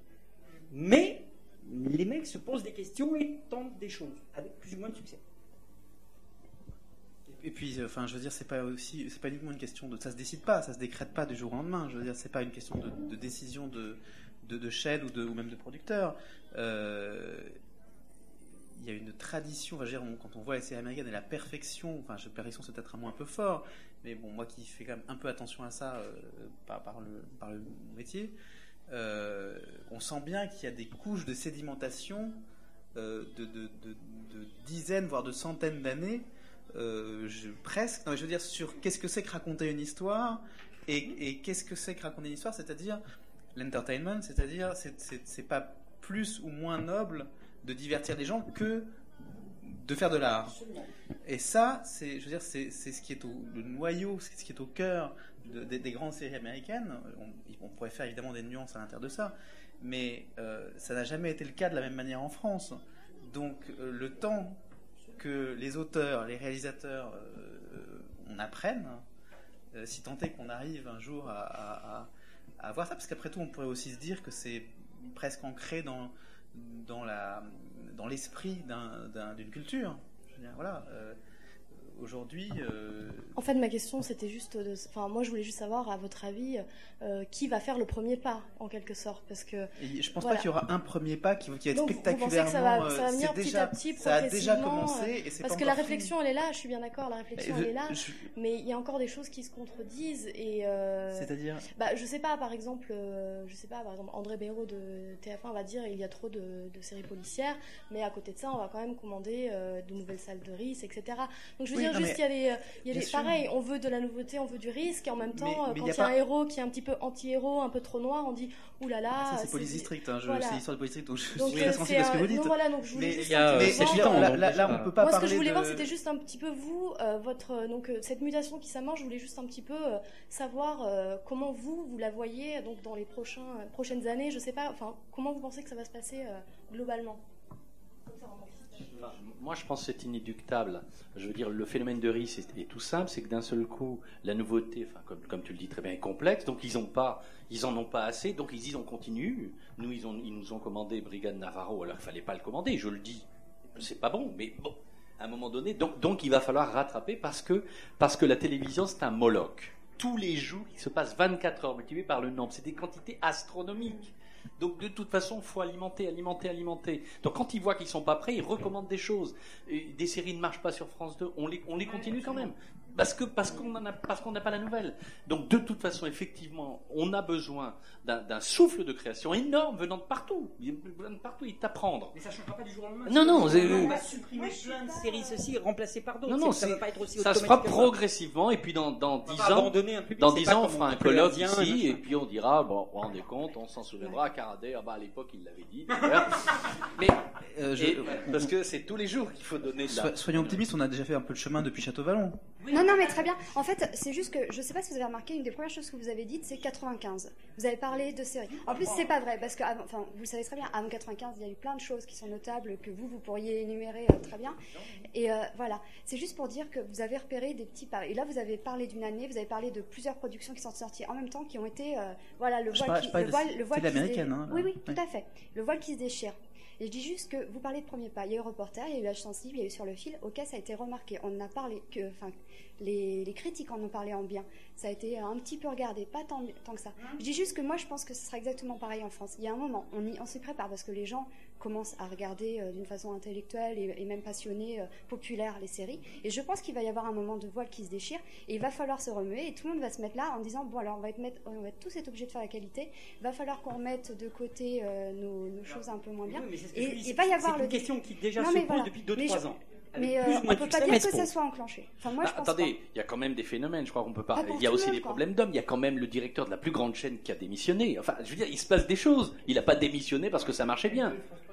Non, mais il a, voilà, par ailleurs, il y a effectivement un phénomène qui est très embêtant pour tout le monde, c'est que France 2, France 3 est bloqué, et, que, et que, moi j'adore Maupassant et tout, mais que de dire que la télé ne peut être que ça, fait qu'effectivement ne viendra pas de là ce mouvement, et, que donc il n'y a que TF1 et M6 qui sont, euh, qui peuvent être porteurs d'un changement. Et c'est pas assez en quantité, hein, parce qu'il faut de la chute. Parce que les Américains, à, euh, Caradel le sait beaucoup mieux, il doit y avoir une chute énorme. Ce qu'on voit, c'est le meilleur. Donc, donc nous, Euh, enfin, ce qu'on voit, c'est une partie, quoi. Oui. C'est, pas le meilleur, hein. Vous donc avez- on, on a besoin de va chute. Pas citer les chiffres. On hein. a besoin de Pas citer les titres. Voilà, c'est parce qu'il y a eu PJ sur la 2. Enfin, on a besoin de, on a besoin de masse. Or, on- or là, on manque de masse à cause des problèmes de France de François. Mais encore une fois, on a vécu déjà ce changement. Encore une fois, le directeur de la plus grosse chaîne a démissionné. C'est donc bien que ça n'allait pas si bien que ça. Donc il y a des signes extérieurs d'une reprise en main, euh, enfin d'une volonté au moins. directeur de cette grosse chaîne qui lui-même disait on arrête les 90 minutes, il faut aller dans une autre direction, il faut rajeunir les choses, il faut lancer des séries dans lesquelles il n'y a pas simplement un, un héros mais des personnages euh, multiples, chorales, etc. Euh, euh, et étant donné qu'on doit faire vite, on va reprendre des séries américaines et les dupliquer, etc. Enfin voilà. Non, donc, Ça n'a pas marché. ça a pas peut-être. Il a au moins voilà, il a tenté de remuer le truc. J'ai absolument de votre avis. Donc en effet, ça bouge. Moi, pour revenir simplement sur ce truc, dans différents colloques, je suis absolument estomaqué par le fait que moi, je trouve qu'il faut que ça bouge et que c'est urgentissime et qu'on reste quand même un peu quelquefois englué en France dans des problèmes corporatistes monstrueux. Je- je- vraiment, j'ai vécu une heure et demie de discussion sur le fait qu'il fallait-il, il faut absolument mettre le nom du scénariste dans les programmes télé. Mais- une heure et Oui, demie. mais de toute façon, il y a cette, il y a cette volonté. Moi, ma mère, ma mère est, est- est allée voir son médecin et, et elle, elle est revenue. Elle m'a dit Je vais changer de médecin. Je dis Pourquoi? Parce qu'il il trouve que je suis pas malade. Que, en fait, elle, elle trouvait formidable d'être malade. Donc, on est aussi, je suis d'accord, on fait des colloques où les mecs disent ça va mal et tout ça. Si on pouvait dire qu'est-ce qu'on va faire pour que ça aille mieux? Il y a une auto, on se complaît à dire ça va mal, les Américains c'est génial, on en prend plein la tête. Et, et- et alors on est exactement comme les marins, c'est-à-dire il y a plus de poissons, il y a, de les- il y a des vagues, c'est terrible, mais de toute façon il va bien falloir qu'on sorte les bateaux. Alors de toute façon on sortira les bateaux. Hein, donc ça, mais c'est, mais c'est tout, tout le monde va, va devoir sortir les bateaux. Et puis peut-être qu'on oublie une question, c'est de, de sou- souvent on oublie de rappeler un petit peu l'histoire, mais on parlait de Château Vallon, mais avant Château Vallon, il y a eu des choses très culottées euh, faites à la télévision française. Et donc il y a eu une Il y période a du il y a des des nouvelles cycles. aventures de Vidocq. Voilà. euh, Et, on a une, mais bien on a une autre Il y a Tudor. des cycles en fait. On a Donc, une n'est Tudor, les rois maudits. Voilà. Donc c'est qu'un c'est qu'un nouveau cycle qui est en train de, de, de commencer, je pense. Nous allons prendre une dernière question. Bonne. hein. Bonsoir. Vous sentez la euh, pression là. hein. euh, je m'adresse surtout aux producteurs, je pense. C'est, euh, je me demandais est-ce que on peut, on- quand on analyse un peu l'évolution de l'histoire de, de la télé américaine, on peut voir que le câble, a- enfin le développement du câble a joué un rôle extrêmement important, notamment dans sa concurrence. Est-ce qu'on peut en attendre on peut, on peut voir le notre salut aussi euh, dans l'arrivée de la TNT. Est-ce que, dans, par exemple, dans 1, 2, 3 ans, on peut voir des, des programmes de qualité? On peut voir déjà des shortcoms qui arrivent qui sont vraiment de bonne qualité. Est-ce que des grandes séries euh, juste 42 ou 52 minutes euh, peuvent arriver de vraiment de très bonne qualité? Je, vais vous laisser la parole, mais j'aurais adoré Canal Chimie fasse ses propres séries. hein. Ça vous suffit comme réponse? Pour l'instant, alors après il y a un problème de, de faut pas oublier qu'aux États-Unis, même une petite, même une petite chaîne du Cap fait 10 millions, hein, ce qui est loin d'être le cas des autres séries. Par contre, ce qu'on est en train de voir apparaître, c'est réellement, réellement le financement par plusieurs euh, opérateurs. hein.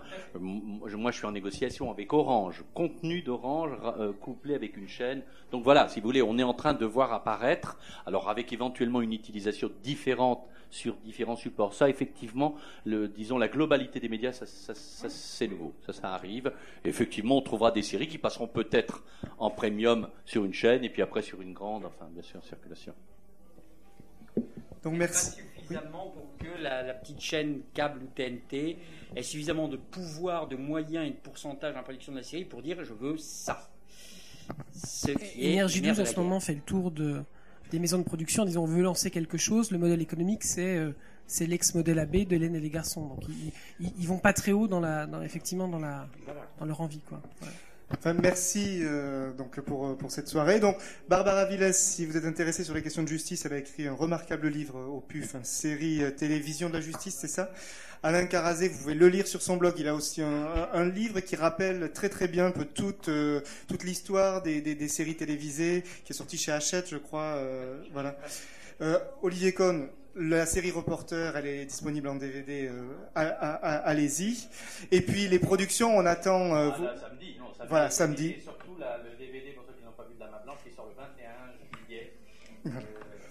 Et puis, et puis tant qu'on est dans la pub, France Culture à 22h30, du 22 juillet au 22 août, euh, 30 minutes tous les soirs pour euh, raconter l'histoire de la série américaine. Et les soirées premium, la pub Les soirées premium, ça sera dès fin septembre pour la prochaine, euh, avec une thématique euh, qui va totalement changer puisque ce sera une question plus beau le sop, une spéciale soap opéra. Non, mais rigolez pas, c'est super. Génial, on va parler dynastie Falcon Crest, attention. Entre autres, Alain. Tu auras une place de choix. Donc, dès fin, dès fin septembre, réservez, euh, votre, votre date. Ça, il y aura toutes les infos sur le site euh, très rapidement. Réservez également début novembre avec une soirée euh, spéciale et en fait une journée spéciale autour des élections américaines avec une journée euh, universitaire sur Aaron Sorkin. Séverine euh, est en train de nous préparer tout ça. Ça va être toute une journée avec des universitaires qui interviendront autour de l'œuvre d'Aaron Sorkin, des œuvres d'Aaron Sorkin, et ensuite une soirée spéciale autour de la vision de l'exécutif américain à travers leur série télé. Et enfin, début décembre, une leçon de réalisation euh, par un grand réalisateur de, euh, séries télévisées euh, françaises. Je vais chercher le nom. Mais encore une fois, toutes les, infos seront sur le site. N'hésitez pas à y, aller régulièrement. une dernière chose, il y a une urne juste en haut des escaliers. Si vous avez apprécié, nous on appréciera beaucoup une petite contribution. Voilà, tout simplement. Et merci et à la rentrée. À très bientôt.